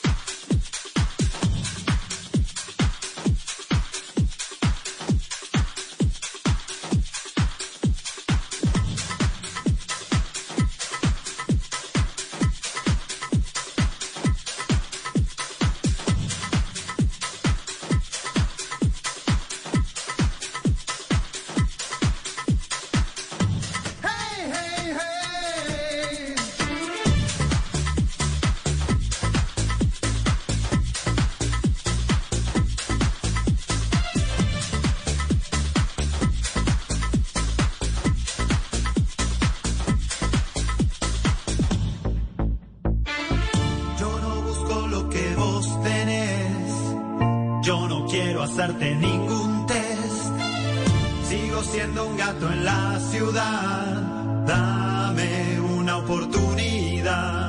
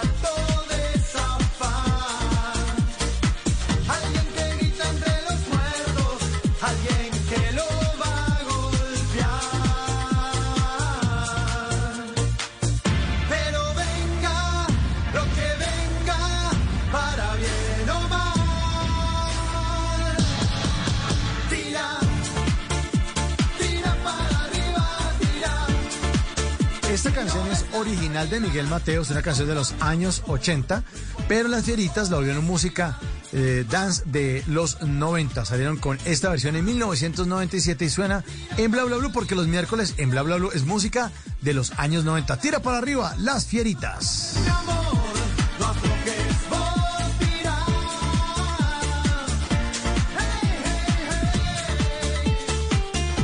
Miércoles en Bla Bla Blue también son miércoles de tutoriales radiales. Hoy estamos hablando de instrucciones para no perder amigos en tiempos electorales. Nos acompaña esta noche Alicia Peñaranda, arroba la pop litóloga. La pueden seguir ustedes en sus redes sociales y escuchar ese podcast fabuloso de la política en el espejo. Alicia, ya hemos hablado entonces de los cuatro, las cuatro instrucciones primeras, las, las que usted nos dijo. Eh, la primera, recordar que todo es opinión. La segunda, pensar en las emociones de uno y de los otros. La tercera, buscar los puntos comunes, reconocer lo positivo que hay en el otro, que muchas veces son más los puntos comunes que los puntos que nos diferencian o, nos distancian de, de los demás. El cuarto es no entrar con el tema eh, político con alguien que uno sabe que le molesta, que de pronto es algo que lo irrita, no entrar con ese, sino hablar de otra cosa tranquilamente, saludar, tan, tan, tan. Y si la conversación pues se da, se plantea el tema, pero no ponerlo como el primer punto en una conversación. ¿Cuál sería ese quinto punto, Alicia, para seguir esta noche en, estos, estas instrucciones para no perder amigos en tiempos electorales? Así es, esta, este, este quinto punto nos, nos ayuda a tener mejores discusiones, pero también a alimentar el criterio. Y es intentar tener y construir argumentos propios. Hacer aportes inteligentes, nuevos, a cualquier tema. Y no repetir como loros. Mucho menos pues difundir información falsa, pero, pero fíjate que ante un buen aporte, un aporte pensado, reflexionado, aunque sea distinto y aunque no estemos de acuerdo, difícilmente lo vamos a desechar. Un argumento pensado de no solamente vi esto o esas típicas frases de cajón que ya sabemos que se usan para hablar de fulanito y de fulanito, sino, hombre, he visto esto, he contrastado, he visto que en otro país esto ha funcionado, esto no, eh, considero que es exagerado esto porque personalmente escuché a un columnista decir lo contrario, es decir, construir cada uno ese propio, ese propio listado de ideas tanto para defender nuestros, eh, nuestras ideas como para criticar otras, pero con eso, argumentos propios, auténticos, profundos.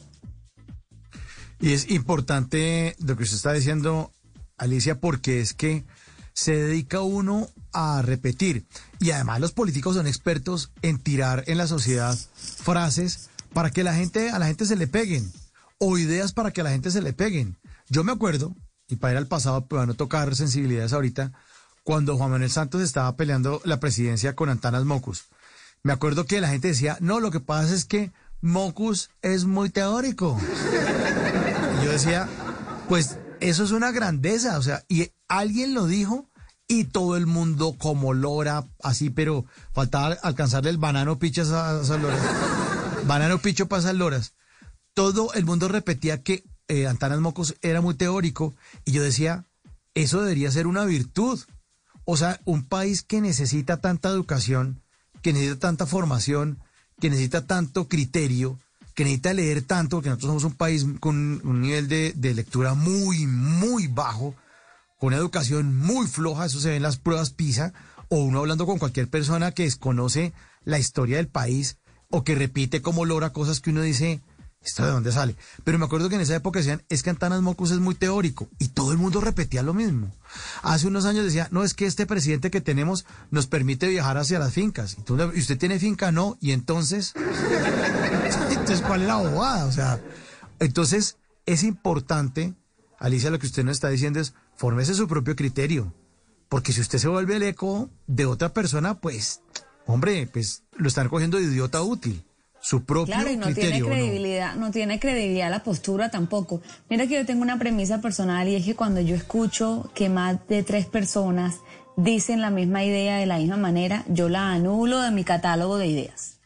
Yo la anulo, a no ser que sea un tema, una cita académica, ¿no? Una frase célebre, una idea destacada de alguien que posiblemente eh, ha construido un legado científico que vale la pena seguir citando. Pero cuando uno ve que dos personas eh, van como heredando, sobre todo si son críticas de otro, eso queda anulado y me hago, me pongo, me hago, digamos, me dispongo al ejercicio de construir nuevos puntos de vista que aporten al diálogo social. A los medios de comunicación nos dan... a más de uno. Sí. ajá. Sí, además de, no, a los medios de comunicación, Alicia, oyentes nos dan zapato con frases que es medios enmermelados, periodistas prepago. Sea, y la gente asume que las personas que trabajamos en esto, a nosotros nos dan plata por debajo de, de cuerda para que hablemos ciertas cosas. Y eso me parece, y además porque es que se repite tanto eso que, pues, yo, por lo menos yo llevo, cumplí este año 24 años de estar trabajando en radio, y eso no lo he visto. O puedo ser tan ingenuo y tan estúpido que no he visto eso en ninguna parte, pues. Eh, pero, pero, pero uno dice, o sea, ¿por qué repiten tanto una mentira que se vuelve, definitivamente se termina volviendo eh, realidad? Y son esas frases de cajón. Y Frases hay de que cajón. frenarlas. Debemos Hay ser todos frenarlas. muros de contención frente a ese tipo de, de frases que no construyen y que no tenemos la certeza, a no ser que alguien haya visto con sus propios ojos una realidad como esta que pueda decir, lo vi, fui testigo, lo presencié. De resto es, de resto son chismes y rumores, que si no aportan, que no se den. Eh, Exactamente, sí, totalmente de acuerdo, totalmente de acuerdo. Eh, hace unos meses, yo no sé por qué alguien le, le empezó a, re- a repetir, yo no estoy defendiendo al gobierno porque a mí este gobierno me pareció pésimo, o sea, te estoy contando los días para que se acabe, pero no es que esta democracia, que estaba dictadura disfrazada de democracia. Así lo vi, así lo conocí, así lo Ay, ay, ay. Así lo querí, no. Pero la gente dice, no, es sencillo repetir que esto es una dictadura disfrazada de democracia. Yo no sé quién fue el que puso eso en la sociedad y he oído gente que repite eso y yo digo, pero o- primero, ¿qué nivel de ignorancia? Deberían saber quién es Jorge Videla, quién fue Augusto Pinochet, quién fue Leonidas Trujillo, leer un poco y entender de verdad que es una dictadura, ¿no? Leer un poco de historia, ver documentales, eh, ver películas de, de la dictadura en Argentina que son terribles, véanse La Noche de los Lápices, Eh, vean y estudien eso y después se dan cuenta qué características tiene la dictadura, pero aquí la gente dice eso. eh, una vez en la Plaza Bolívar vi unos encapuchados escribiendo con aerosol, decía SOS Democracia. Yo decía, imagínense un europeo de esa vaina y dicen, uy, allá están pero mal. Pues en el país donde, la, donde hay dictadura hay elecciones.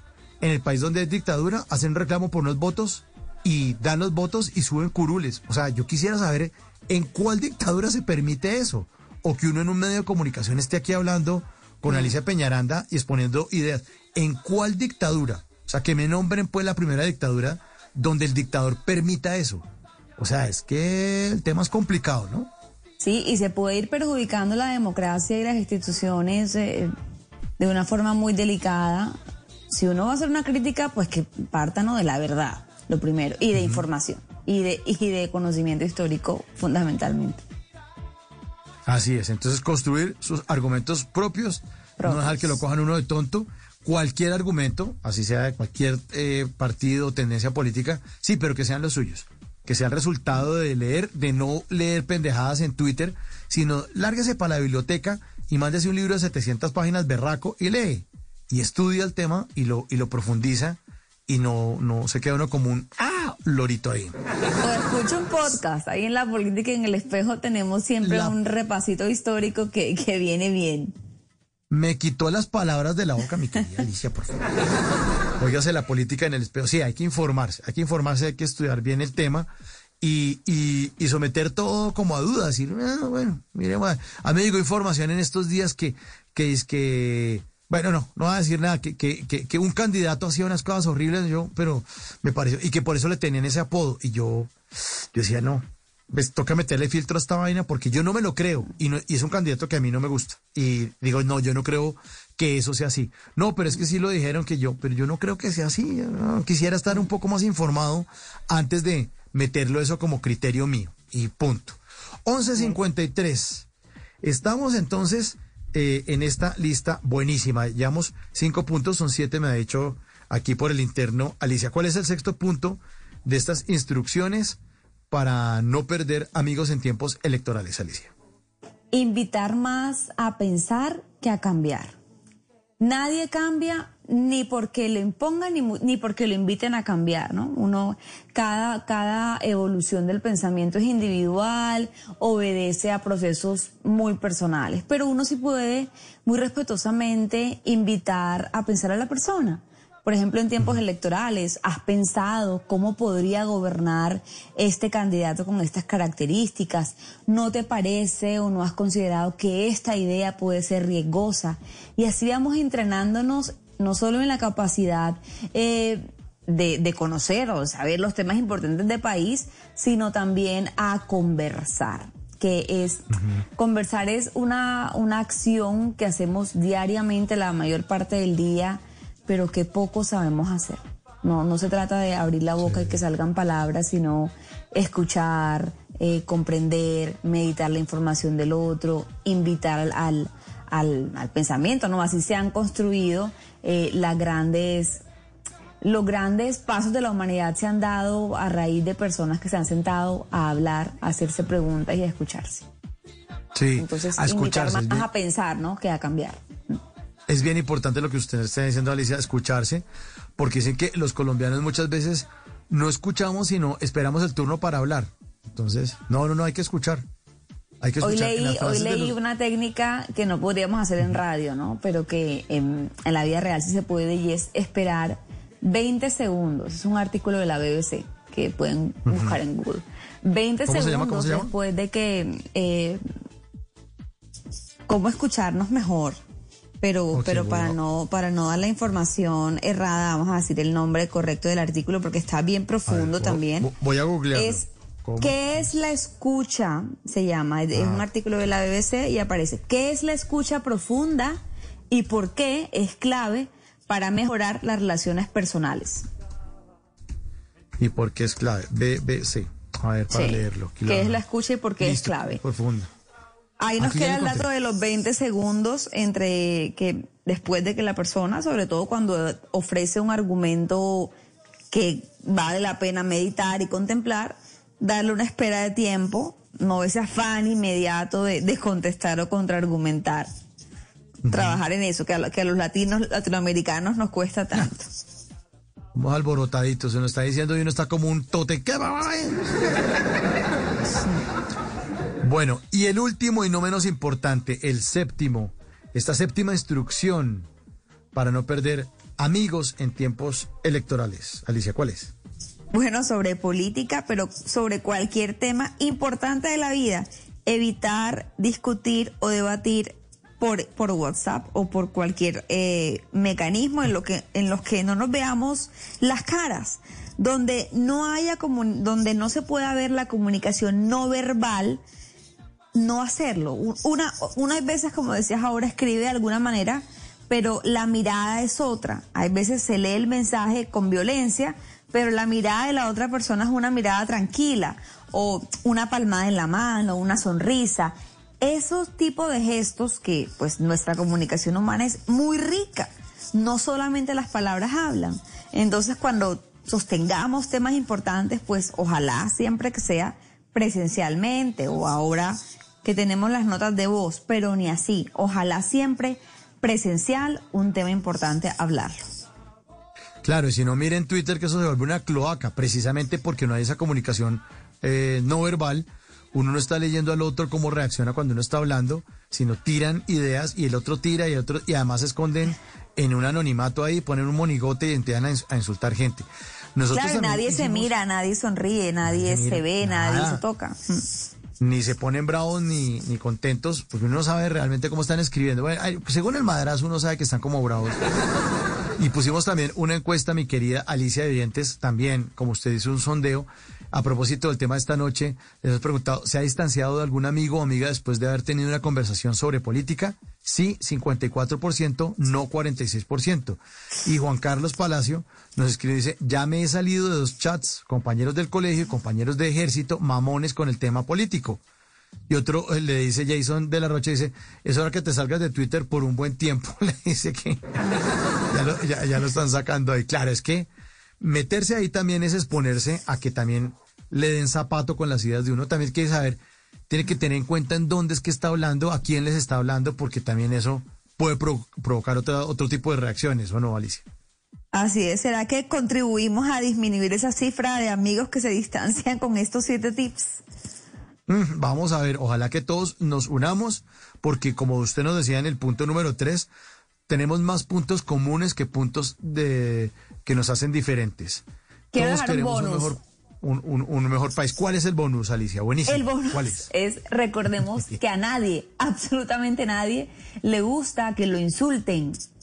Entonces, si queremos ir por la vida dejando amigos o por lo menos no dejando personas eh, con una mala referencia de nosotros, pues evitar el insulto es decirle a la gente bruta, no sabes, no piensas o cualquier cantidad de ofensas que lo que hacen inmediatamente es que se genera una distancia, pero hay veces da la posibilidad de ser, seguir siendo amigos.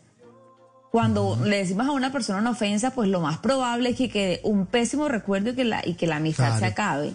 Entonces, saber que, que un insulto es un dardo del que el otro muchas veces termina muy herido. Y además porque si uno pelea por un político, pues el político no va a venir a arreglarle la vaina con el amigo a uno. Venga, ustedes dos, ¿por qué están peleando? El tipo ya presidente de la República, venga, sean amigos.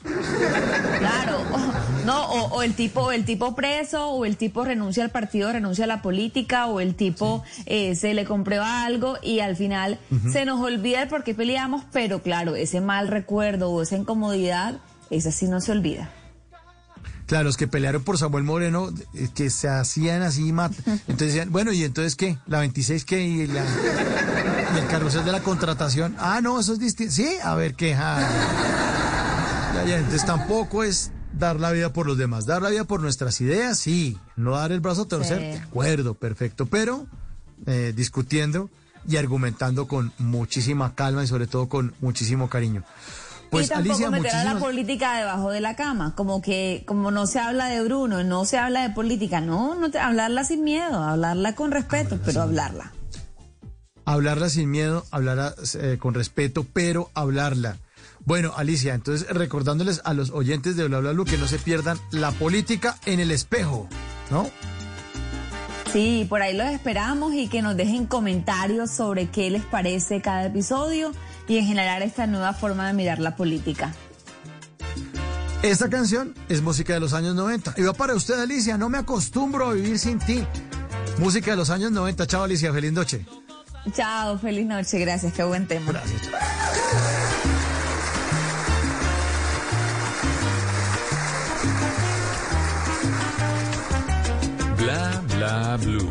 Mirando cosas viejas, hallé un poema en una servilleta casi borrado.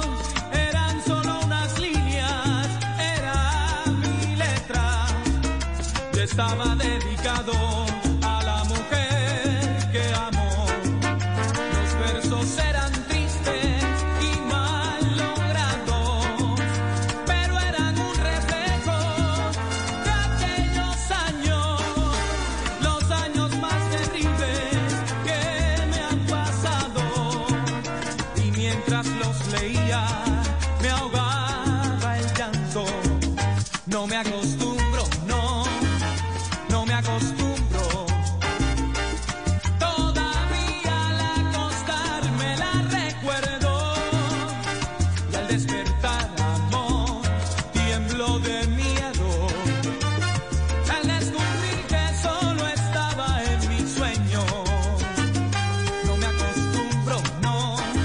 Son las 12 de la noche, 3 minutos. Ya es jueves 31 de marzo, el último día de marzo. ¿ah?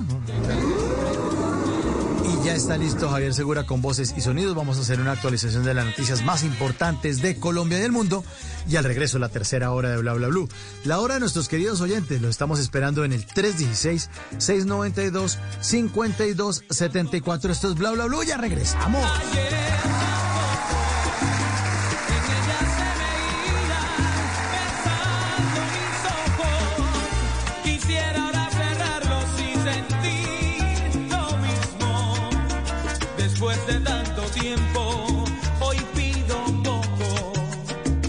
No me acostumbro. En las noches la única que no se cansa es la lengua. Por eso, de lunes a jueves a las 10 de la noche empieza Bla Bla Blue con invitados de lujo. Amigos, les habla Primo Rojas. Hola, los saluda Alejandra Borrero. ¿Qué tal amigos de Blue Radio? Les saluda Rafael Santos Díaz. Les saluda la gorda Fabiola, Fabiola Posada. Los saluda Magic One, baby, el negrito del swing, el duro. Los saluda Marcela Mar, actriz y productora. Oiga, mire, vea, que los saluda Nino Caicedo y su orquesta Guayacán. Con buena música, con historias que merecen ser contadas, con expertos en esos temas que desde nuestra casa tanto nos inquietan y con las llamadas de los oyentes que quieran hacer parte de este espacio de conversaciones para gente despierta. Bla bla blue. De 10 de la noche a 1 de la mañana. Bla bla blue. Porque ahora te escuchamos en la radio. Voces y sonidos de Colombia y el mundo. En Blue Radio y bluradio.com. Porque la verdad es de todos.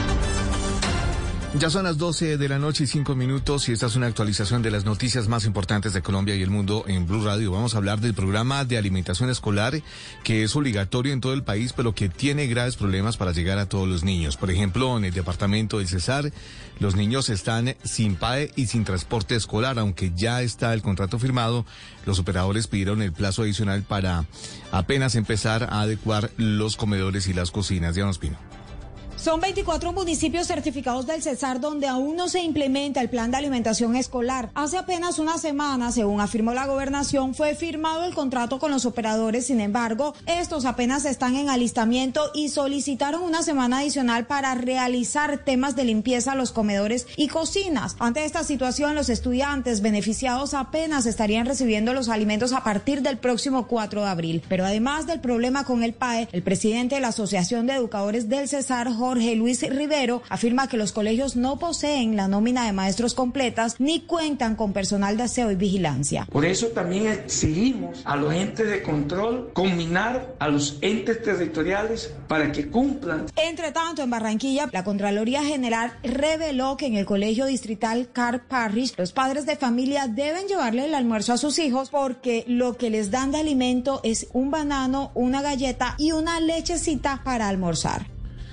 12 de la noche y 6 minutos. Entre tanto, en Cartagena, los operadores del PAE suspendieron una vez más la entrega de raciones de alimentos, según ellos, por el alza en los precios de los productos. El distrito ya inició acciones legales. Dalia Orozco. Tras señalar que no pueden seguir operando por el alza y la escasez de productos, contratistas del programa de alimentación escolar en Cartagena suspendieron una vez más la entrega de raciones de alimentos en los colegios. Padres de familia denuncian que esta situación ya es reiterativa y que esta vez completan tres días seguidos sin la entrega de raciones. Estamos muy preocupadas por esa situación, porque los niños llegan a su casa y no tienen a veces que comer y ese pancito y ese poquito de leche les sirve. Por su parte, el alcalde William Dow pidió que se sancione a los actuales contratistas por los niños de la Heroica y Cartagena Express, a los cuales ya se le han aplicado multas por más de 700 millones de pesos por incumplimientos durante el 2021 y el 2022. 12 de la noche y 7 minutos en el departamento de Córdoba hay un retraso de dos meses en la entrega de los alimentos para los estudiantes de los colegios públicos en ese departamento. La Defensoría del Pueblo evidenció que aún no hay entregas y pidió acciones inmediatas a la gobernación. Johan Díaz. Dos meses después de haber iniciado el calendario escolar en el departamento de Córdoba, hay instituciones educativas donde no han llegado los alimentos a los estudiantes. La Defensoría del Pueblo Regional Córdoba hizo un llamado a la gobernación para que se agilice la entrega de alimentos. Ricardo Madera, defensor regional de Córdoba. Ellos habían iniciado clases desde el 27 de enero y hasta la semana inmediatamente anterior el programa de alimentación escolar no había eh, iniciado. Algunos padres de familia ven con malos ojos que aún no haya iniciado el PAE 63 días después de haber comenzado el calendario escolar. Álvaro Ursola, padre de familia. Carlos está muy malo porque a los niños se van para el colegio pensando que le van a dar la comida, entonces van, salen de la casa sin comida llegan al colegio y no encuentran comida, entonces. Por su parte, la gobernación de Córdoba manifestó que el contrato fue adjudicado el pasado 28 de febrero y que solo esta semana comenzó la entrega de raciones a los centros educativos. 12 de la noche y 8 minutos en Cúcuta. La situación es aún peor, pues la licitación para contratar el operador que entregue los alimentos en los colegios fue declarada desierta. Más de 80 mil estudiantes están con sus raciones de comida en el limbo. Julia. Nuevamente quedó desierta la convocatoria para adjudicar el PA en la ciudad de Cúcuta, afectando a 78 mil estudiantes que siguen sin este programa alimenticio. La Secretaría de Educación de Cúcuta, a través de un comunicado, señaló que esta situación va más allá de una explicación técnica y jurídica en el que el comportamiento de terceros que manifiestan interés en participar en la operación radican documentos, esperan que el tiempo pase y cuando se aproxima la fecha de la rueda de selección, voluntariamente se retiran del proceso, generando pérdida de tiempo que afecta la adjudicación oportuna de esta operación. Los niños, por su parte, están pidiendo que se implemente este programa alimenticio lo antes posible. Que llegue lo más rápido posible porque algunos uno, de los niños no tienen alimentos para el, no, no se vienen alimentados de la casa y tampoco tienen para el descanso ni nada de eso. Esta es una inusual situación, ya que en varias oportunidades ha quedado desierta la convocatoria para el PAE. La alcaldía informó a la comunidad que en la tarde se realizará una mesa de trabajo con el equipo jurídico y técnico para analizar los pasos a seguir. 12 de la noche y 10 minutos cambiamos de tema porque fue capturada y judicializada una banda de mujeres transgénero dedicada al hurto en la localidad de Chapinero en Bogotá. Estas personas utilizaban ácido para atacar a sus víctimas. Felipe García. La fiscalía logró la judicialización de tres mujeres transgénero que se identificaban como la costeña, la mona y la diabla, señaladas de pertenecer a un grupo delincuencial denominado Los Tóxicos, dedicado al hurto en la modalidad de atraco en la localidad de Chapinero usando ácido. Escuchemos parte de la audiencia de imputación de cargos. Los sujetos disfrazados de mujeres, es decir, travestis, con acento venezolano, se les acercaron con el fin de atracarlos. Uno de ellos les arrojó una sustancia líquida en la cara de ambos con el fin de desorientarlos, hurtarle las pertenencias a estas tres personas se les formularon los delitos de lesiones con agentes químicos, hurto calificado y agravado y concierto para delinquir. Noticias contra reloj en Blue Radio. Y cuando ya son las 12 de la noche y 11 minutos, la noticia en desarrollo, la Embajada de la Federación Rusa en Colombia negó que existan nexos entre el ciudadano ruso Sergei Bagin y la misión diplomática.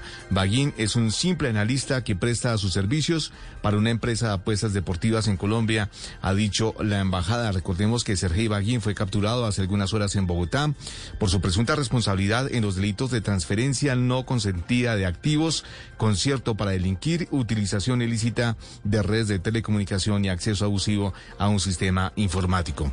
La cifra que es en noticia en 2019, el más, eh, más del 80% de los colombianos creían que era muy importante vivir en una democracia. Para el cierre de 2021, esa proporción cayó al 76% según el DANE. Y quedamos atentos porque la Cancillería reveló que el próximo 21 de abril se conocerá el fallo de la Corte Internacional de Justicia de la Haya frente al diferendo limítrofe con Nicaragua. Por ahora Colombia no ha aplicado el fallo porque vulneraría su propia constitución. El desarrollo de estas y otras noticias en blurradio.com. Continúen con Bla Bla Blue. Conversaciones para gente despierta.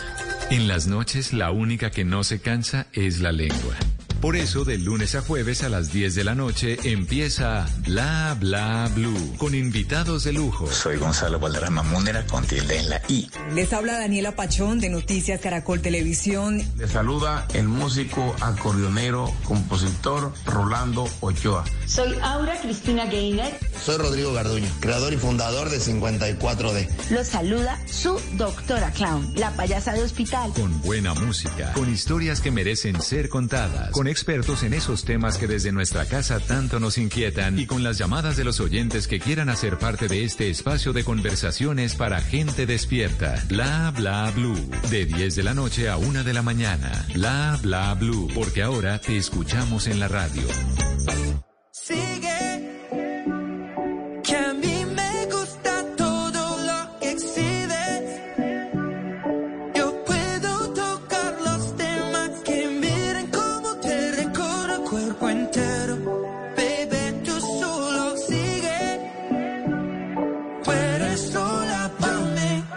Yo quiero darte tu regalo antes de Navidad.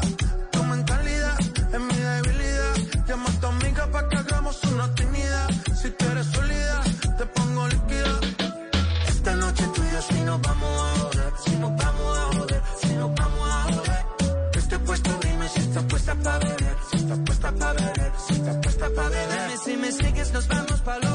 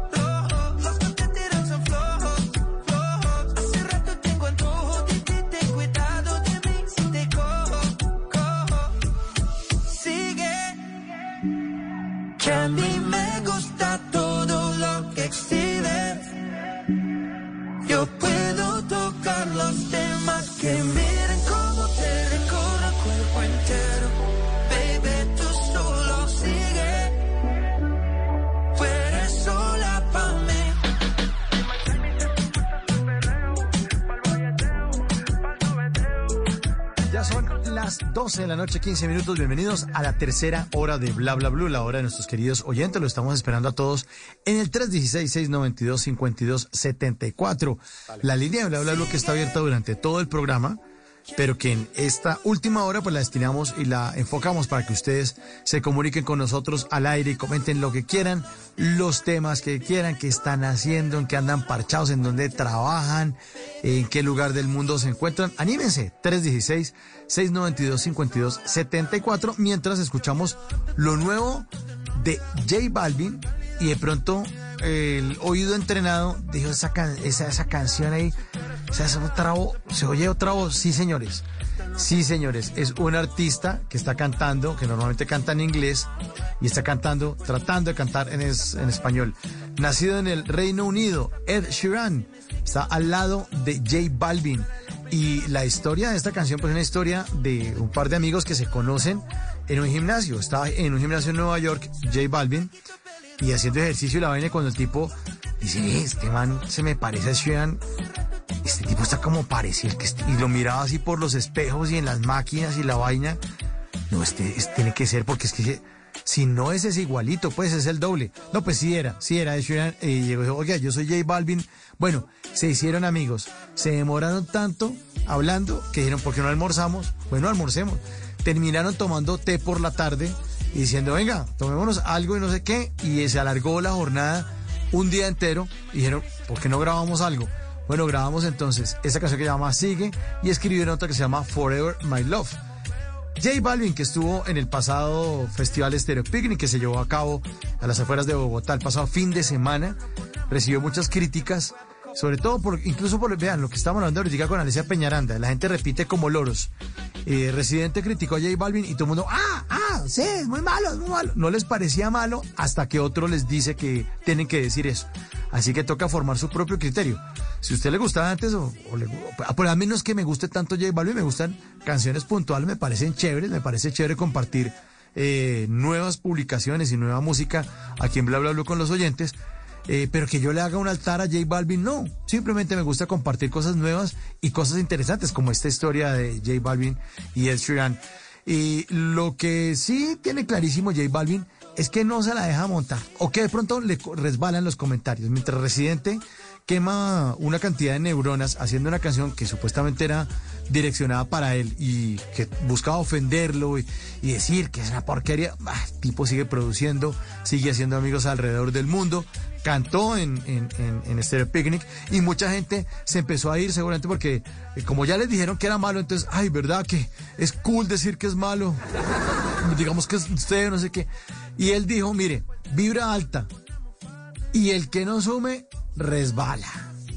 Usted llega, se echa aceitico y no pasa nada. Eso dice J Balvin, totalmente de acuerdo, totalmente de acuerdo en los proyectos y en la vida. El que le estén diciendo a uno cómo tiene que hacer o cómo tiene que hacer su vida, no importa. Sí, chévere cuando uno recibe un consejo de alguien cercano, eh, de alguien que lo quiere mucho a uno, o un consejo que uno pide, ¿no? Muchas veces no pide un consejo y ya le están llegando a opinar o a decidir cómo es que tiene que manejar su vida. Pues el tipo es exitoso, gústele a quien le guste, a unos les gusta más, a, otros a otros menos, pero bueno, ahí está la música de J Balvin que comparte con Ed Sheeran, que es un artista respetable, y si él decide ser amigo de J Balvin y componer una canción y sacar esta, que suena chévere, que se llama Sigue, que la quiero compartir con ustedes, pues vale la pena que sigan adelante. Sigue, sigue, sigue, sigue J Balvin al lado de Ed Sheeran. Si me sigues nos vamos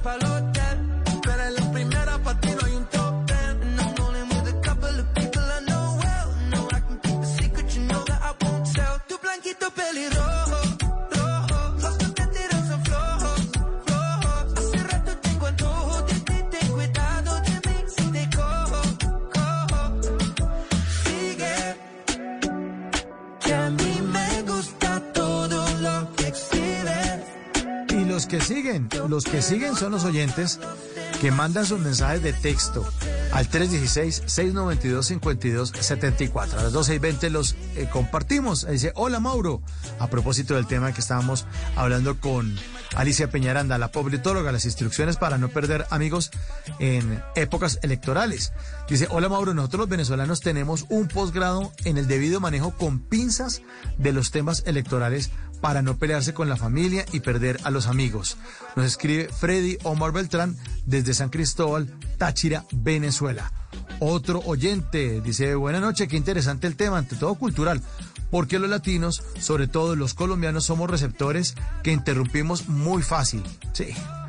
No, no compartimos, no escuchamos lo que dicen los demás, sino simplemente estamos esperando nuestra oportunidad para meter la cucharada y para hablar. Eso lo dice Diego Julián Giraldo desde Cartago Valle. Muchas gracias a Diego Julián por esa opinión.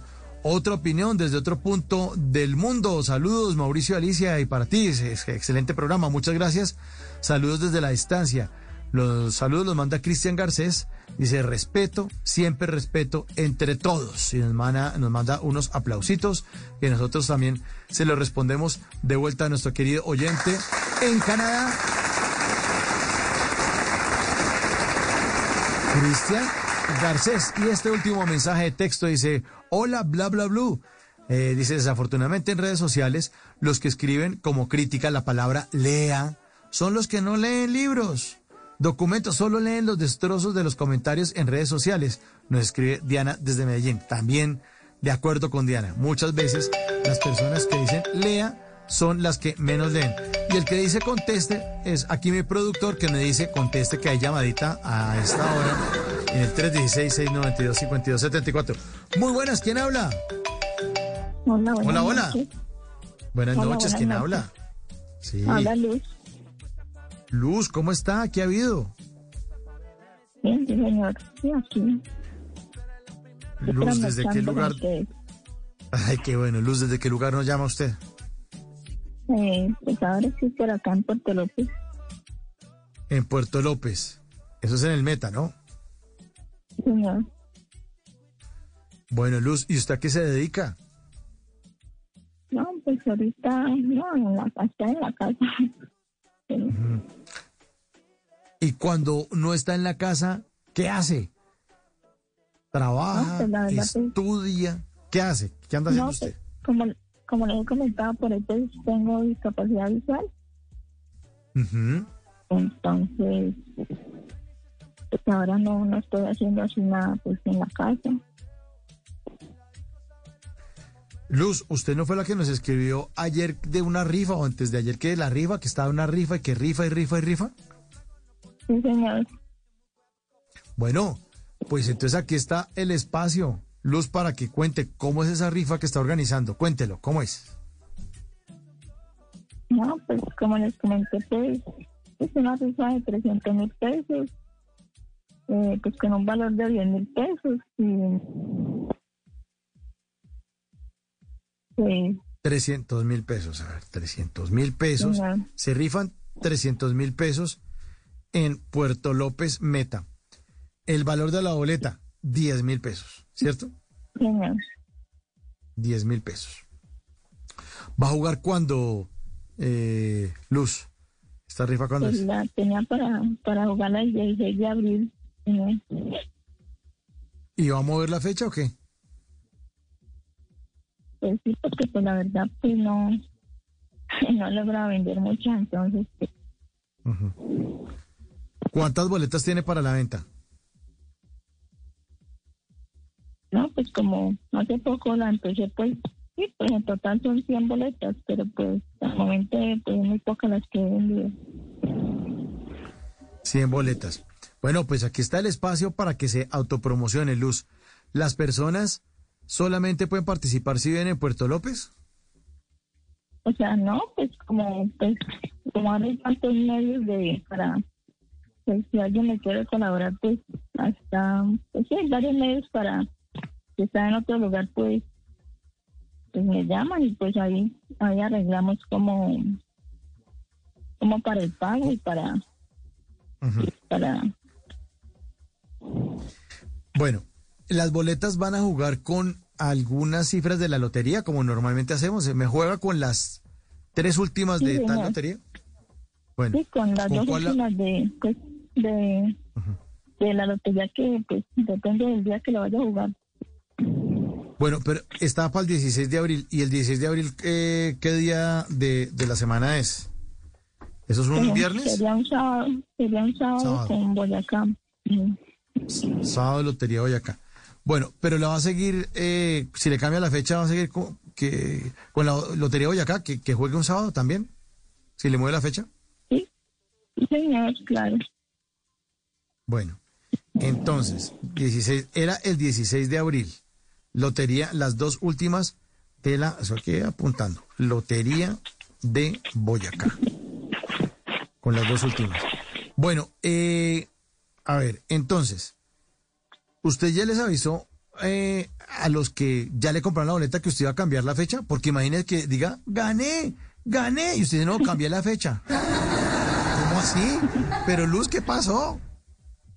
No, no, obviamente pues sí, sino como le digo, pues son pocas las entonces pues sí, al igual tengo los números, yo les comento y...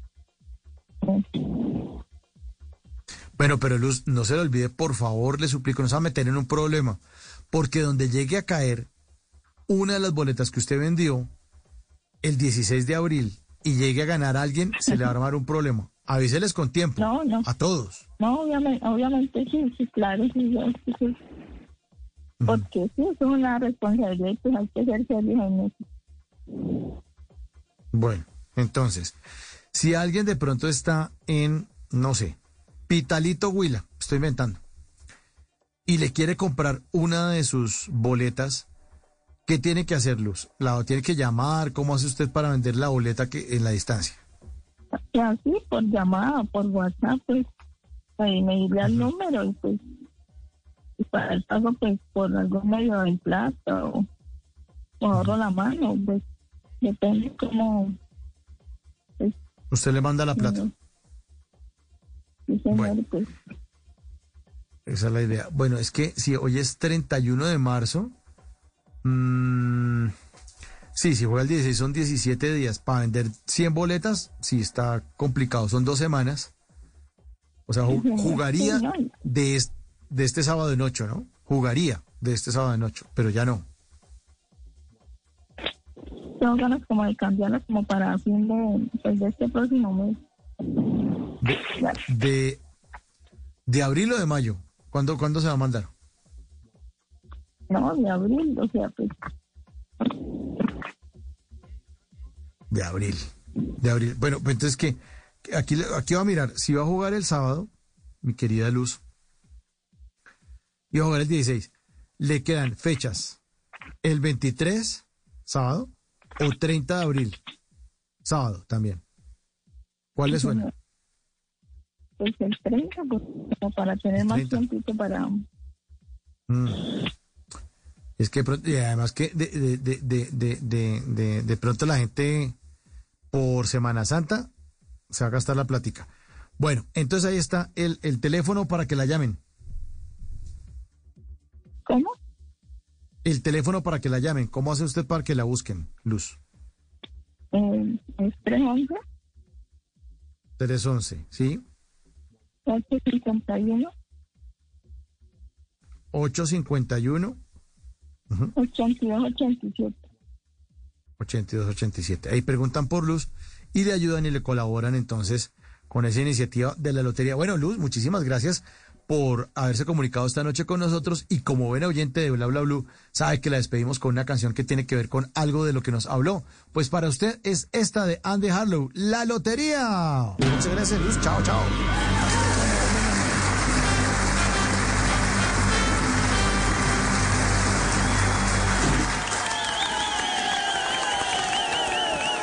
Señores, va a empezar la lotería. Que salga el número.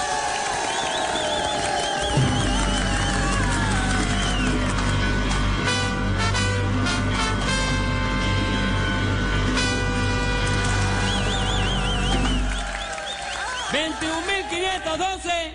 10 pesos. 25.901. 15 pesos. El 13. 50 pesos. Empezó la lotería. Va para adelante, Yari, para adelante. El 1. Acaba de salir un pelao. Es el 90. Uno para arriba. Otro para abajo. ¡Eh! 69. Este es mi número. 8 con 3.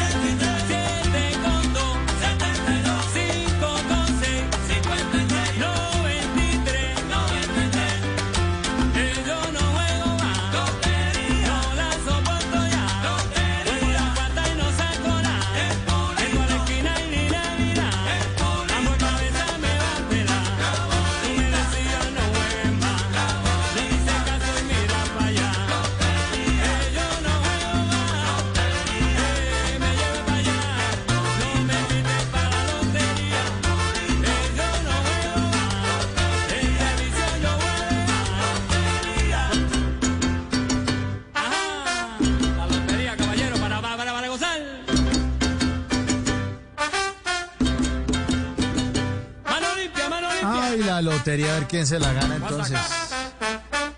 Más llamadas, más oyentes en bla bla blue, el 316-692-5274. Aquí hay otro mensaje que me acaba de entrar. Sí, señor. Y llamadita de todo, todos conectados con este espacio de conversaciones para gente despierta. ¿Aló? ¿Quién habla? Buenas, bla bla blue. Hola, hola. Hola, Sí, ¿quién habla? hola Mauro. Sí, hermano, ¿qué hubo? ¿Quién habla? Hola Mauro, te habla José Pablo Bernal. Hola, José Pablo, ¿qué ha habido? ¿Cómo está? Muy bien, Mauro. Eh, pues a mí me encanta escuchar Blue todas las mañanas también y precisamente ahora los estaba escuchando porque estamos aquí en plena carretera de Villa en- entre entre Villeta y Guaduas parados desde las nueve de la noche por no sabemos qué accidente o qué pasa más adelante. Dice el Waze que dos, 220 más metros más adelante y estamos parados acá completamente en oscuras, eh, todo el trancón completamente. Pero, José, eh, no, no le reporta nada, o sea, eh, el güey no le dice que es un accidente, ¿qué dice? O, o que más adelante se puede, o usted no le dio por caminar para ver cuál es la, la- el origen del, del, no, del trancón. porque está, está lloviendo, Mauro, está lloviendo y ya Ay, está muy oscuro.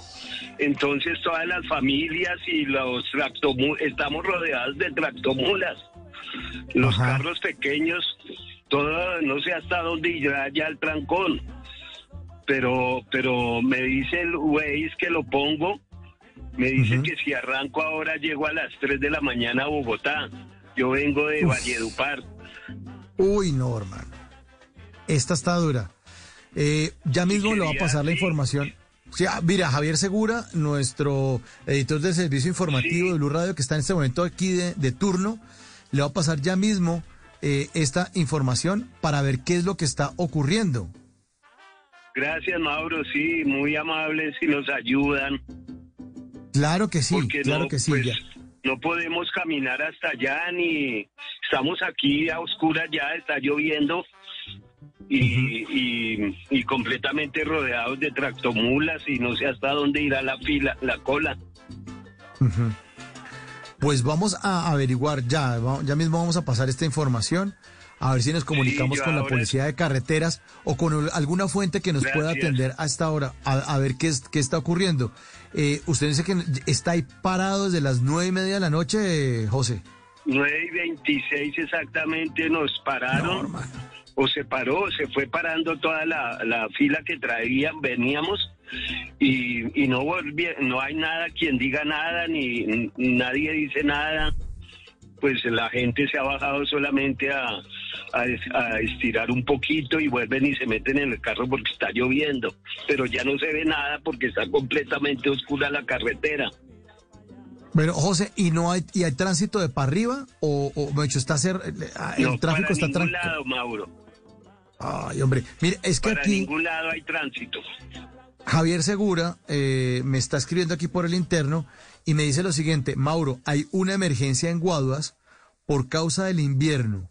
Se desbordó una quebrada que afecta a las poblaciones de Sasaima, Villeta, La Vega y Guaduas. No hay paso.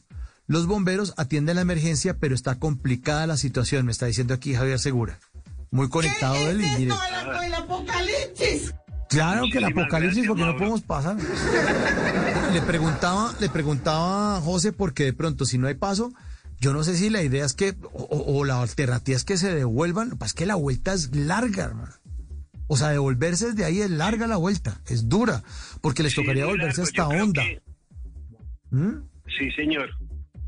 Y eh, eh, yo creo que la gente no lo ha querido hacer esperando con expectativa de que nos, nos larguen rápido, ¿no? Que podamos salir, pero no sé qué va a pasar. Ay, hermano, qué vaina, qué vaina, qué vaina. Y venga, José, y, y usted, Bueno. eh, señor, adelante, adelante. José, adelante. Eh, no, eh, qué bueno sería que, no sé, que por intermedio de las noticias ahora diera la policía alguna alguna señal de, de qué hacer, porque yo no me puedo mover, yo estoy rodeado de tractomulas, por ejemplo, y todos los carros atrás míos son pequeños y al lado izquierdo están todas las tractomulas. Entonces no me puedo ni devolver, ni, ni pensar en devolverme, sino no, esperar a que amanezca a ver qué va a pasar. Y está lloviendo, sí, sí, es cierto que está lloviendo. Cuando subíamos habían derrumbes en la carretera, varios derrumbes en, aquí en Villeta, en, antes de Villeta, en Guaduas. En la montaña ya se estaba derrumbando un poco y aquí estamos pegados a la montaña, ¿no? Claro, es que y sigue es complicado. lloviendo. Sí, está complicado, claro, claro. Mauro. Gracias. Bueno, pero no, hombre, hombre, gracias a usted por comunicarse con, con, con Blue Radio, con Bla Bla Blue.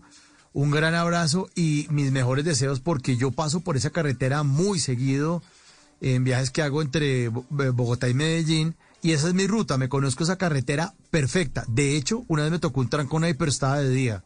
Eh, y sí. era un, un yo sábado también la conozco y, y- yo también la conozco, inclusive me arriesgué a, a seguirla subiendo porque me iba a quedar en Guad- Guaduas y no me quedé porque dije puedo llegar a las 11 a Bogotá, entonces no importa, sigo derecho y mira lo que pasó. Grave Pero porque entonces, eso, pues son cosas que. Pero imposible devolverse siquiera hasta pasan, ¿no? Guaduas. José, imposible salirse de ahí o que la gente empiece a dar paso o qué. No, es- no sé, es que como está tan oscuro ya, son, eh, ya está muy, o sea, no se ve nada. Tocaría ¿Pero usted está solo? todos y, y decirle a alguien que las tractomulas están a la izquierda, entonces Mm, no sé qué, eh, no sé si las tractomulas se puedan mover. que se muevan las tractomulas y que se suban hasta el páramo ese que queda allá arriba. ¿Cómo es que se llama ese páramo que se me olvidó? El de arriba, el alto, perdón. No es un páramo. El, El alto. alto del trigo. do- el alto del trigo, donde paran las tractomulas, ahí es donde pernoctar. Hay sitios donde los muleros paran ahí, eh, comen y eso, parquean las tractomulas y pasan ahí la noche. De pronto sería eso, que, que, que, que se muevan y sigan, echen para allá, pues, o sea, como si fueran para onda. Se devuelvan como si fueran... ¿Mm? Qué bueno que la policía mandara unas motos o a alguien que, Sí. que dijeran, que, que ayudaran a dar una señal de que nos devolviéramos o hiciéramos algo. Sí, vamos, vamos a tratar entonces a ver si por intermedio de nuestro querido Javier Segura, él contacta, a ver si tenemos hasta ahora la posibilidad de timbrarle a alguien en Policía de Carreteras para que eh, les den instrucciones a las personas que están en ese trancón eh, de qué tienen que hacer, o por lo menos, como usted dice, manden a la gente con, pues, una, una gente con motos o estas, estas patrullas de carreteras a ver si, si pueden dar paso y decir, bueno, bueno, la, la solución aquí es devolverse, es, hermano. Se, se devuelven a, a Guaduas los que puedan pasar la noche allá. ¿Vale? Ah, gracias, súper. Vamos a ver, Bueno. A ver si se resuelve el tema. Gracias, Mauro, por la atención. Eh, con, mu- con mucho gusto, hermano. Esta es su emisora, que acuérdense que aquí hablamos todos y hablamos de todo. Gracias por comunicarse con nosotros. Y como buen oyente de Bla Bla Blue, pues lo despedimos con una canción ahí para que se alegre un ratico. Una canción que tiene que ver con algo de lo que nos contó. Sí, aquí está una versión de Bomba Estéreo de Lluvia con Nieve. Esto se llama Nieve en Cali para José Pablo Bernal. Ha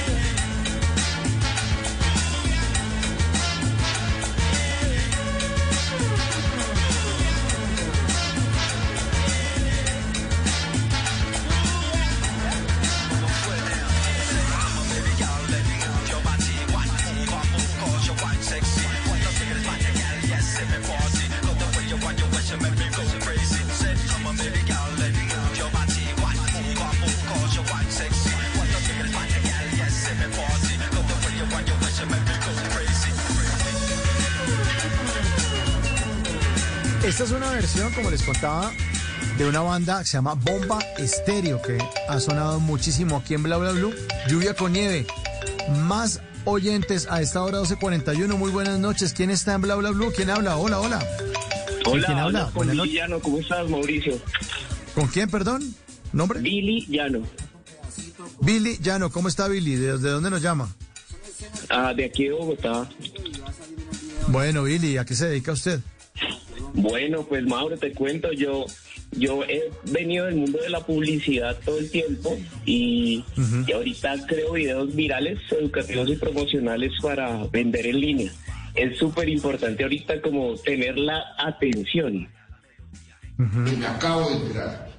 Yo también me acabo de enterar, pero está buenísimo, está buenísimo, hermano. ¿Y, y usted a quién atiende? ¿Cuáles son sus, sus clientes? Pues mira, realmente estoy súper enfocado en ayudar a empresarios digitales a tener 100 veces más impacto en las ventas en línea.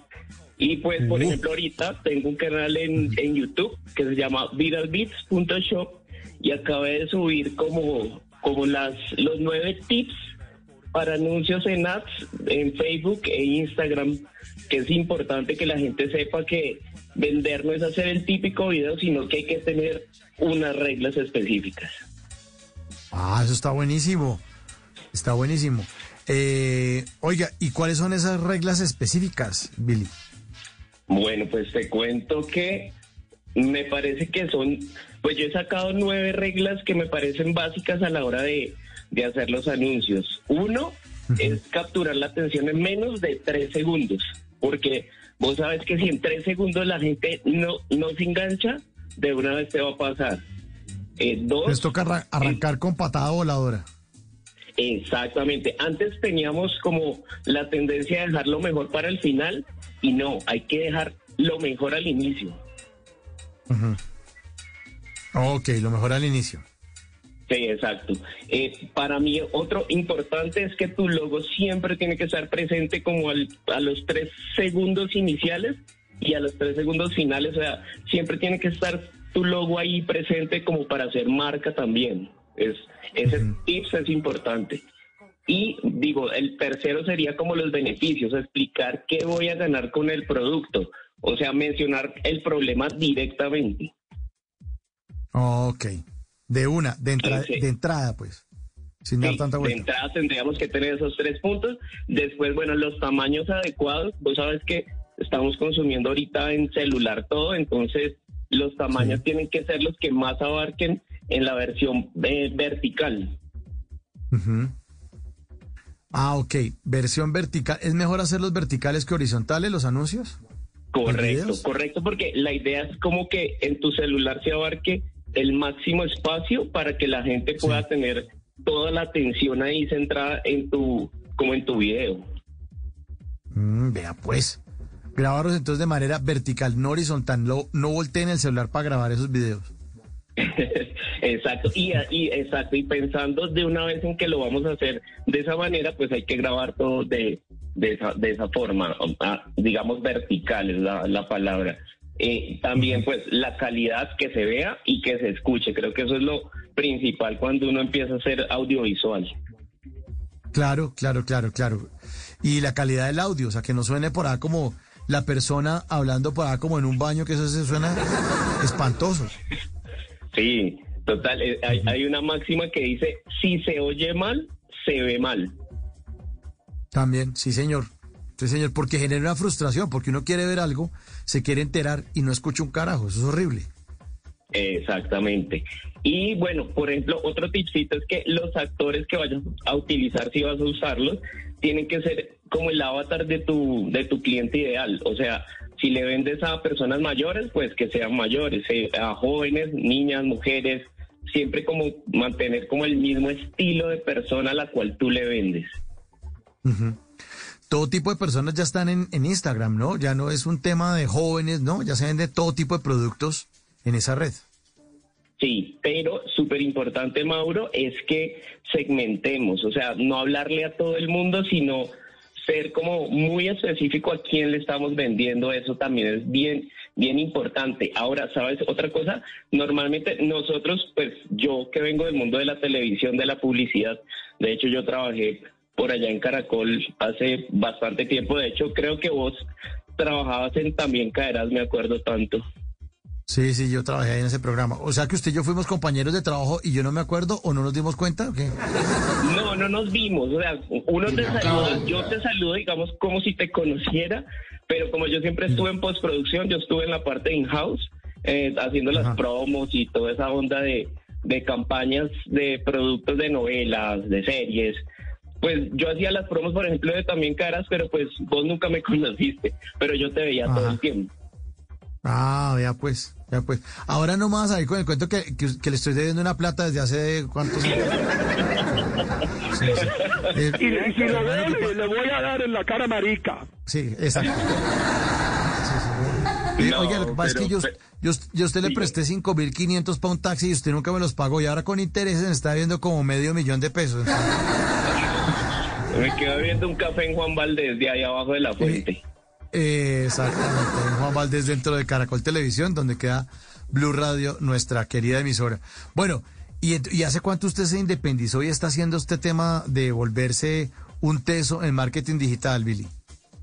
Pues, eh, Mauro, imagínate que yo, yo salí en el 2018 de, de hacer publicidad tradicional y bueno, también trabajé en RCN en el in-house. Ahorita, digamos, en pandemia estuve un tiempo, pero llevo cinco años. O sea, no es que la televisión haya muerto ni nada de eso, pero yo sí sentía que estaba trabajando un poco ya en el mundo en un mundo distinto. Yo quería cambiarme el mundo digital y entré a conocer, pues yo hacía comerciales tradicionales y conocer cómo se hacen en el mundo digital realmente me revolucionó la cabeza y pues tanto además de hacer videos, ahora estoy metido en NFT, en el metaverso y quiero llevar como toda la publicidad que estoy haciendo ahorita como a Facebook, Instagram, TikTok, llevarla al metaverso me parecería el paso a seguir.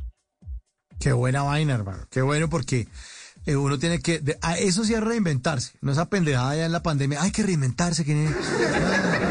Esto ustedes de desde antes de pandemia diciendo, venga, esto, esto aquí hay una revolución y si yo no me muevo, me come el marrano.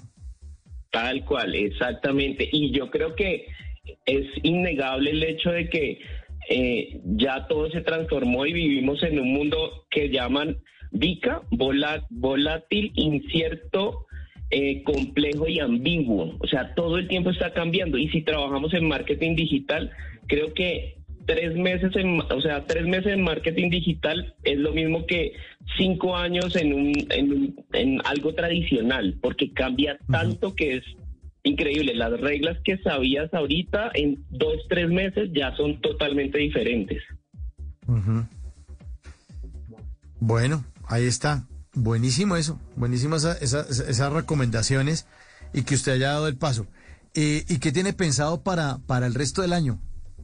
¿Cómo se está Eh, proyectando? bueno, o pues yo ahorita entré a, entré a Capital Semilla del, del SENA y estoy, ya digamos, estoy en los últimos procesos, ya piché la idea, eh, ya pasé, eh, ya hice mi plan de, de, de negocio y ya estoy como a dos meses que me aprueben ya para, pues, para seguir en este mundo de la independencia y ayudando sobre todo a empresarios digitales que quieran tener éxito con sus videos, porque yo tristemente muchas veces cuando uno va a visitar un empresario te pide el video institucional de la empresa con los valores, la misión, la visión y me, da, me, da un, me da un dolor decirles, venga, eso no funciona, en serio, yo no les voy a hacer un video, quiero realmente hacerles algo que les funcione. Ujú, ujú. Sí, uno muchas veces eh, trabajando en eso termina haciendo lo que los clientes quieren y, y uno en el fondo diciendo, Ay, pues que esa vaina no funciona. Pues es que quiero esa vaina, hágalo hermano, porque yo soy el que le está pagando y no sé qué. Y uno, pero pues, pues bueno, yo lo puedo hacer, pero pues no creo que le funcione mucho eso. Sobre todo Y porque la después manera no de digas que Eso. no te avisamos. La manera de comunicar cambió, o sea, esto cambió, esto ya el video de eh, tenemos un equipo técnico y humano porque estamos preparados para los grandes retos que nos eh, eh, lleva la industria. Esos videos ya no sirven. Esos videos eran como en los 90, eso ya mandaba a recoger. Totalmente, de- realmente sí, hay, y, y esto creo que lo dijo Darwin, hay que evolucionar, o sea, realmente si no evolucionamos nos extinguimos. Sí, la frase de Darwin es que no sobrevive el más rápido, ni el más fuerte, ni el más inteligente, sino el que mejor se adapte. Si uno no se adapta al cambio, se jodió. Es así de simple. Exactamente, tal cual. Entonces, pues estoy como en esas. Si, si me quieren seguir, estoy en YouTube. ¿Puedo dar mis, mis redes? Claro, hágale, bótese, bótese. Muchas gracias, Mauro. No, Estoy no, no. en, en YouTube. como Los productores le, pon- le- sí, le- ponen el pito para tirarse. No, que los productores le Ah, ponen el pito No, no, no, pero de no, dele, dele, dele. Ah, no le pongan el pito más. No, no más. A ver, ¿cómo es? Mira, es viralbeats.shop. Y así me encuentran en YouTube y en Instagram y en TikTok y en Facebook. Viralbeats, como videos virales, punto S-H-O-P. Shop. Vi- viral. Voy a escribir aquí en, en Instagram, Viral Beats. Punto Viral Beats. shop. Punto shop. Y bueno, y, igual esa es mi, mi, mi, mi página web también. Ok, bueno, listo. Ahí entonces para seguirlo, viralbeats.shop. No, pero no, pero en Instagram está así también. Viral Beats. Sí, en Instagram estoy así, ahí sale mi, mi- es un loguito amarillo, como, como dos, dos cositos de play, dos signos de play. Viral Beats. No lo encuentro. Vi, ¿Escribes Viral Beats? No te sale, no. No, me salió es que. ese. Pegadito, Viral Beats, pegado. ¿Cuántos seguidores tiene? Eh, en, en Instagram tengo unos poquitos, 300. La- ¿Tiene publicación de un man ahí como con una espada y una vaina de esas? ¿Ah? Con una espada, eh, no. No. Pues, en- bueno, en Este TikTok tengo más. En TikTok tengo como 3000 y en, y en, y en, en YouTube ya voy para los 1000. Bueno, ah, espera que aquí. eh, ah, ahora sí ya. Es que Diego Garibello, que es el productor, ya me mandó por el interno el link. Ah, Ah, es que es Viral Beats. Es que yo estaba pensando que era beat de, de, cora- de latido. Es. Ah, no, sí. de video viral. Viral Beats. Uy, qué imbécil, hermano. Ya, ya me pusieron cero. Bueno, ya, ya lo empecé a seguir. Listo, ya. Oiga, está chévere, listo. Ya lo vi, ya lo vi, listo, listo, hermano. Ah, chévere, Mauro. Bueno. No, pues si algún día necesitan que hable de, de cómo hacer videos realmente para que funcionen, ahí estoy muy listo para que charlemos.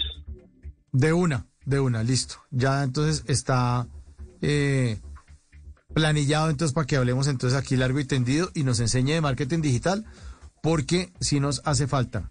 Nunca tiras a dormir sin aprender algo nuevo, es lo que decimos aquí en Bla Bla Blue. Y esta noche usted nos ha dado unos tips muy chéveres para aprender a hacer publicidad en los celulares, porque eso es lo que todo el mundo está eh, usando en estos días para ver y para comunicarse con el mundo. Entonces, si ahí sí sale publicidad, pues ahí puede mejorar, puede mejorar las ventas de su producto. Bueno, mi querido Billy, como buen oyente de Bla Bla Blue sabe que lo despedimos con una canción que tiene que ver con algo de lo que nos contó, pues para usted y para los amantes del marketing digital a través de los celulares, le tengo una de Yao Isa, el celular, señor. Muchas gracias. Gracias, gracias. Chao, un abrazo.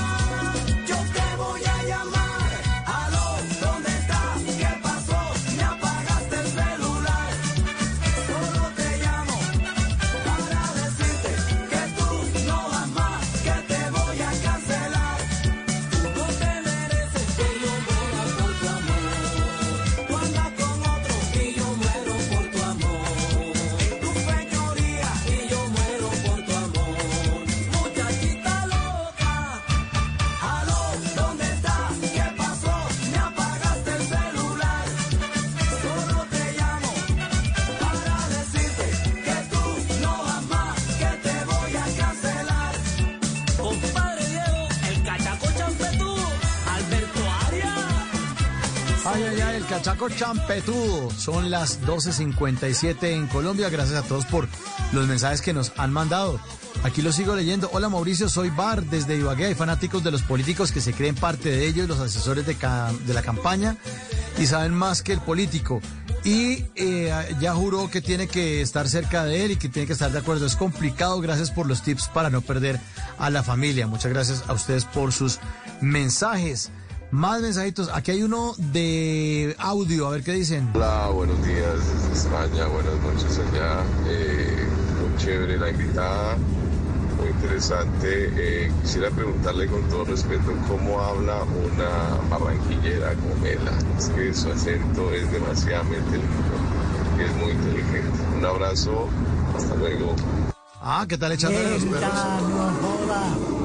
Alicia Peñaranda. bueno, muy bien. Ahí le, le- haremos la pregunta, entonces hay que aguardar la pregunta para Alicia Peñaranda. Más mensajes por aquí. Dice, buenas noches, siempre escucho programas tan amenos como este, siempre se aprende algo nuevo y lo más importante es que es positivo. Lo he aprendido. Soy Daniel Bernal desde Mosquera, Cundinamarca. Les deseo bendiciones y salud. Bueno, otro mensaje. Buenas noches, bla bla blue de Blue Radio. ¿Cómo va Mauricio?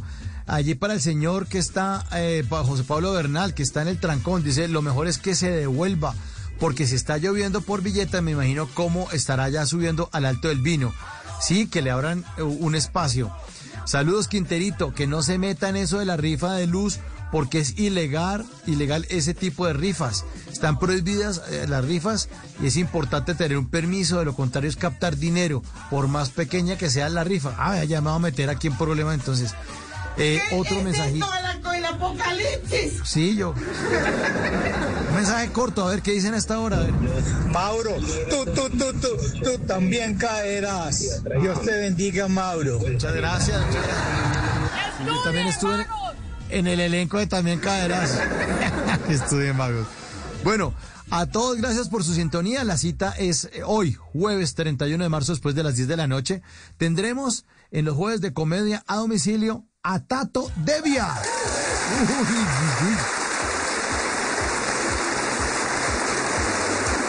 Así que prográmense después de las 10 de la noche y después de las 11, jueves de TVT, jueves para recordar. ¿Saben de qué vamos a hablar? ¿Saben de qué vamos a hablar? De los mejores momentos de Los Simpson. Buenísimo. Estaremos con Miguel Garzón, que es el creador de la caja de los cómics, hablando de los mejores momentos de los Simpsons, de la historia de los Simpsons, de las temporadas, de los grandes eh, artistas, cantantes que han estado presentes en los Simpsons y, y datos pues que usted de pronto no sabía acerca de esa serie que ya cumple 33 temporadas. Muchísimas gracias a todos por su sintonía. Ya está listo Javier Segura con voces y sonidos. Vamos a hacer una actualización más importante de, de las noticias más importantes de Colombia y el mundo. Eh, y ojalá que nos tenga algunas indicaciones para las personas que están metidas en ese trancón entre Guaduas y Villeta. En el Control Master está un señor que queremos muchísimo. Sobre todo lo queremos los 31 de marzo porque cumple años Andrés Bernal. ¡Uy!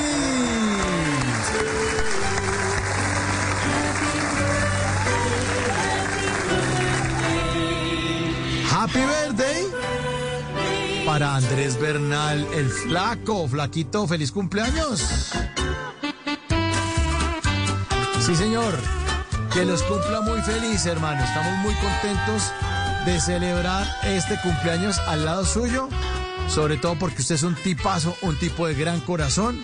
Y está muy flaco, ojalá que hoy sí engorde, hermano.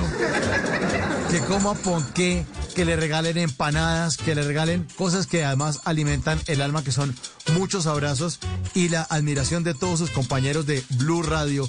Que los cumpla, cumpla muy feliz, señor Flaquito, en Bla Bla Blue. Energía, ¿no?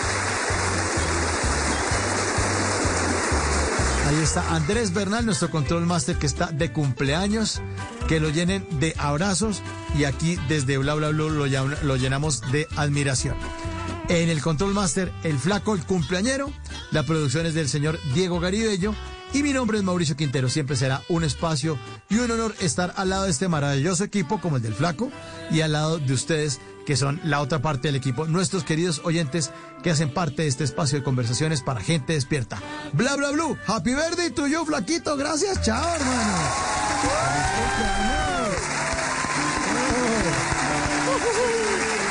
Chao, chao. Gracias.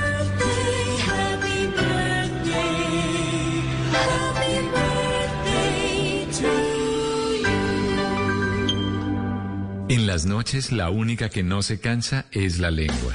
Por eso, de lunes a jueves a las 10 de la noche empieza Bla Bla Blue con invitados de lujo. Hola mis reciclamores, ¿cómo están? Los saludo nada más y nada menos que la Marce, la primera recicladora youtuber. Hola amigos de Blue, los saluda Julio César Herrera. Queridos amigos y amigas, les saluda Lady Noriega. Los saluda Julio Rodríguez el Nené. Les saluda Jorge Duque Linares. Saluda Georgina Ruiz Sandoval Goga. Con buena música, con historias que merecen ser contadas, con expertos en esos temas que desde nuestra casa tanto nos inquietan y con las llamadas de los oyentes que quieran hacer parte de este espacio de conversaciones para gente despierta. Bla bla blue. De 10 de la noche a 1 de la mañana. Bla bla blue. Porque ahora te escuchamos en la radio. Si es opinión. Gaviria hoy reunido, por un lado, con Roy Barreras. Sí. Y ahora con Fico. Entonces, ¿a qué juegan? ¿Qué tiene para negociar Gaviria? Cuénteme usted. Yo no sé. De dar la imagen superficial y falsa de que están recibiendo apoyos de partidos y están creciendo, cuando todo el mundo sabe que esos partidos primero están divididos. Si es humor. humor. ¿Por qué es que ustedes, los viejitos, cuando desmontan a un Uber, rajan de los taxis y cuando desmontan a un taxi, rajan de los Uber? Voz Populi. Como expresidente se raja no pasan. Gaviria, se raja. Con dos. Samper, ¿se raja o pasa? Dos cinco. Pastrana. Menos diez. ¿Hay de acuerdo, Pedro? Eh, sobre todo en lo de Pastrana. ¿Usted también está de acuerdo con Pedro y con...? Sobre todo en Pastrana. Aquí no hay nada que hacer. Es la primera vez que Moreno y yo coincidimos en 10 años. De lunes a viernes desde las 4 de la tarde. Si es opinión y humor, está en Blue Radio, la alternativa. Voces y sonidos de Colombia y el mundo en Blue Radio y bluradio.com, porque la verdad es de todos. La noticia del momento en Blue Radio. Y cuando ya es la una de la mañana y cuatro minutos, eh, les contamos que esta hora se presenta una emergencia por el desbordamiento del río San Francisco en el municipio de Guaduas, en el departamento, en el departamento de Cundinamarca. Por cuenta de los fuertes aguaceros, hay dos eh, derrumbes en la, en la vía que afectan la movilidad entre las poblaciones de Ondas, Azaima, Villeta, La Vega y Guaduas. Uno de los derrumbes, según envías, obligó al cierre de la vía en ambos sentidos entre Honda y Guaduas en el kilómetro 13 más 800 metros. Un deslizamiento de tierra y lodo afecta además la vía Los Alpes Villeta en el kilómetro 87 en el sector Jalisco. El paso a esta hora está restringido a un solo carril. Las autoridades en el sector trabajan para restablecer la movilidad y el tiempo de apertura está en verificación, dice a esta hora Invías. Pero las lluvias siguen muy fuertes en esa zona del departamento de Cundinamarca, que desde la semana pasada declaró la alerta roja en todos los municipios por cuenta del invierno.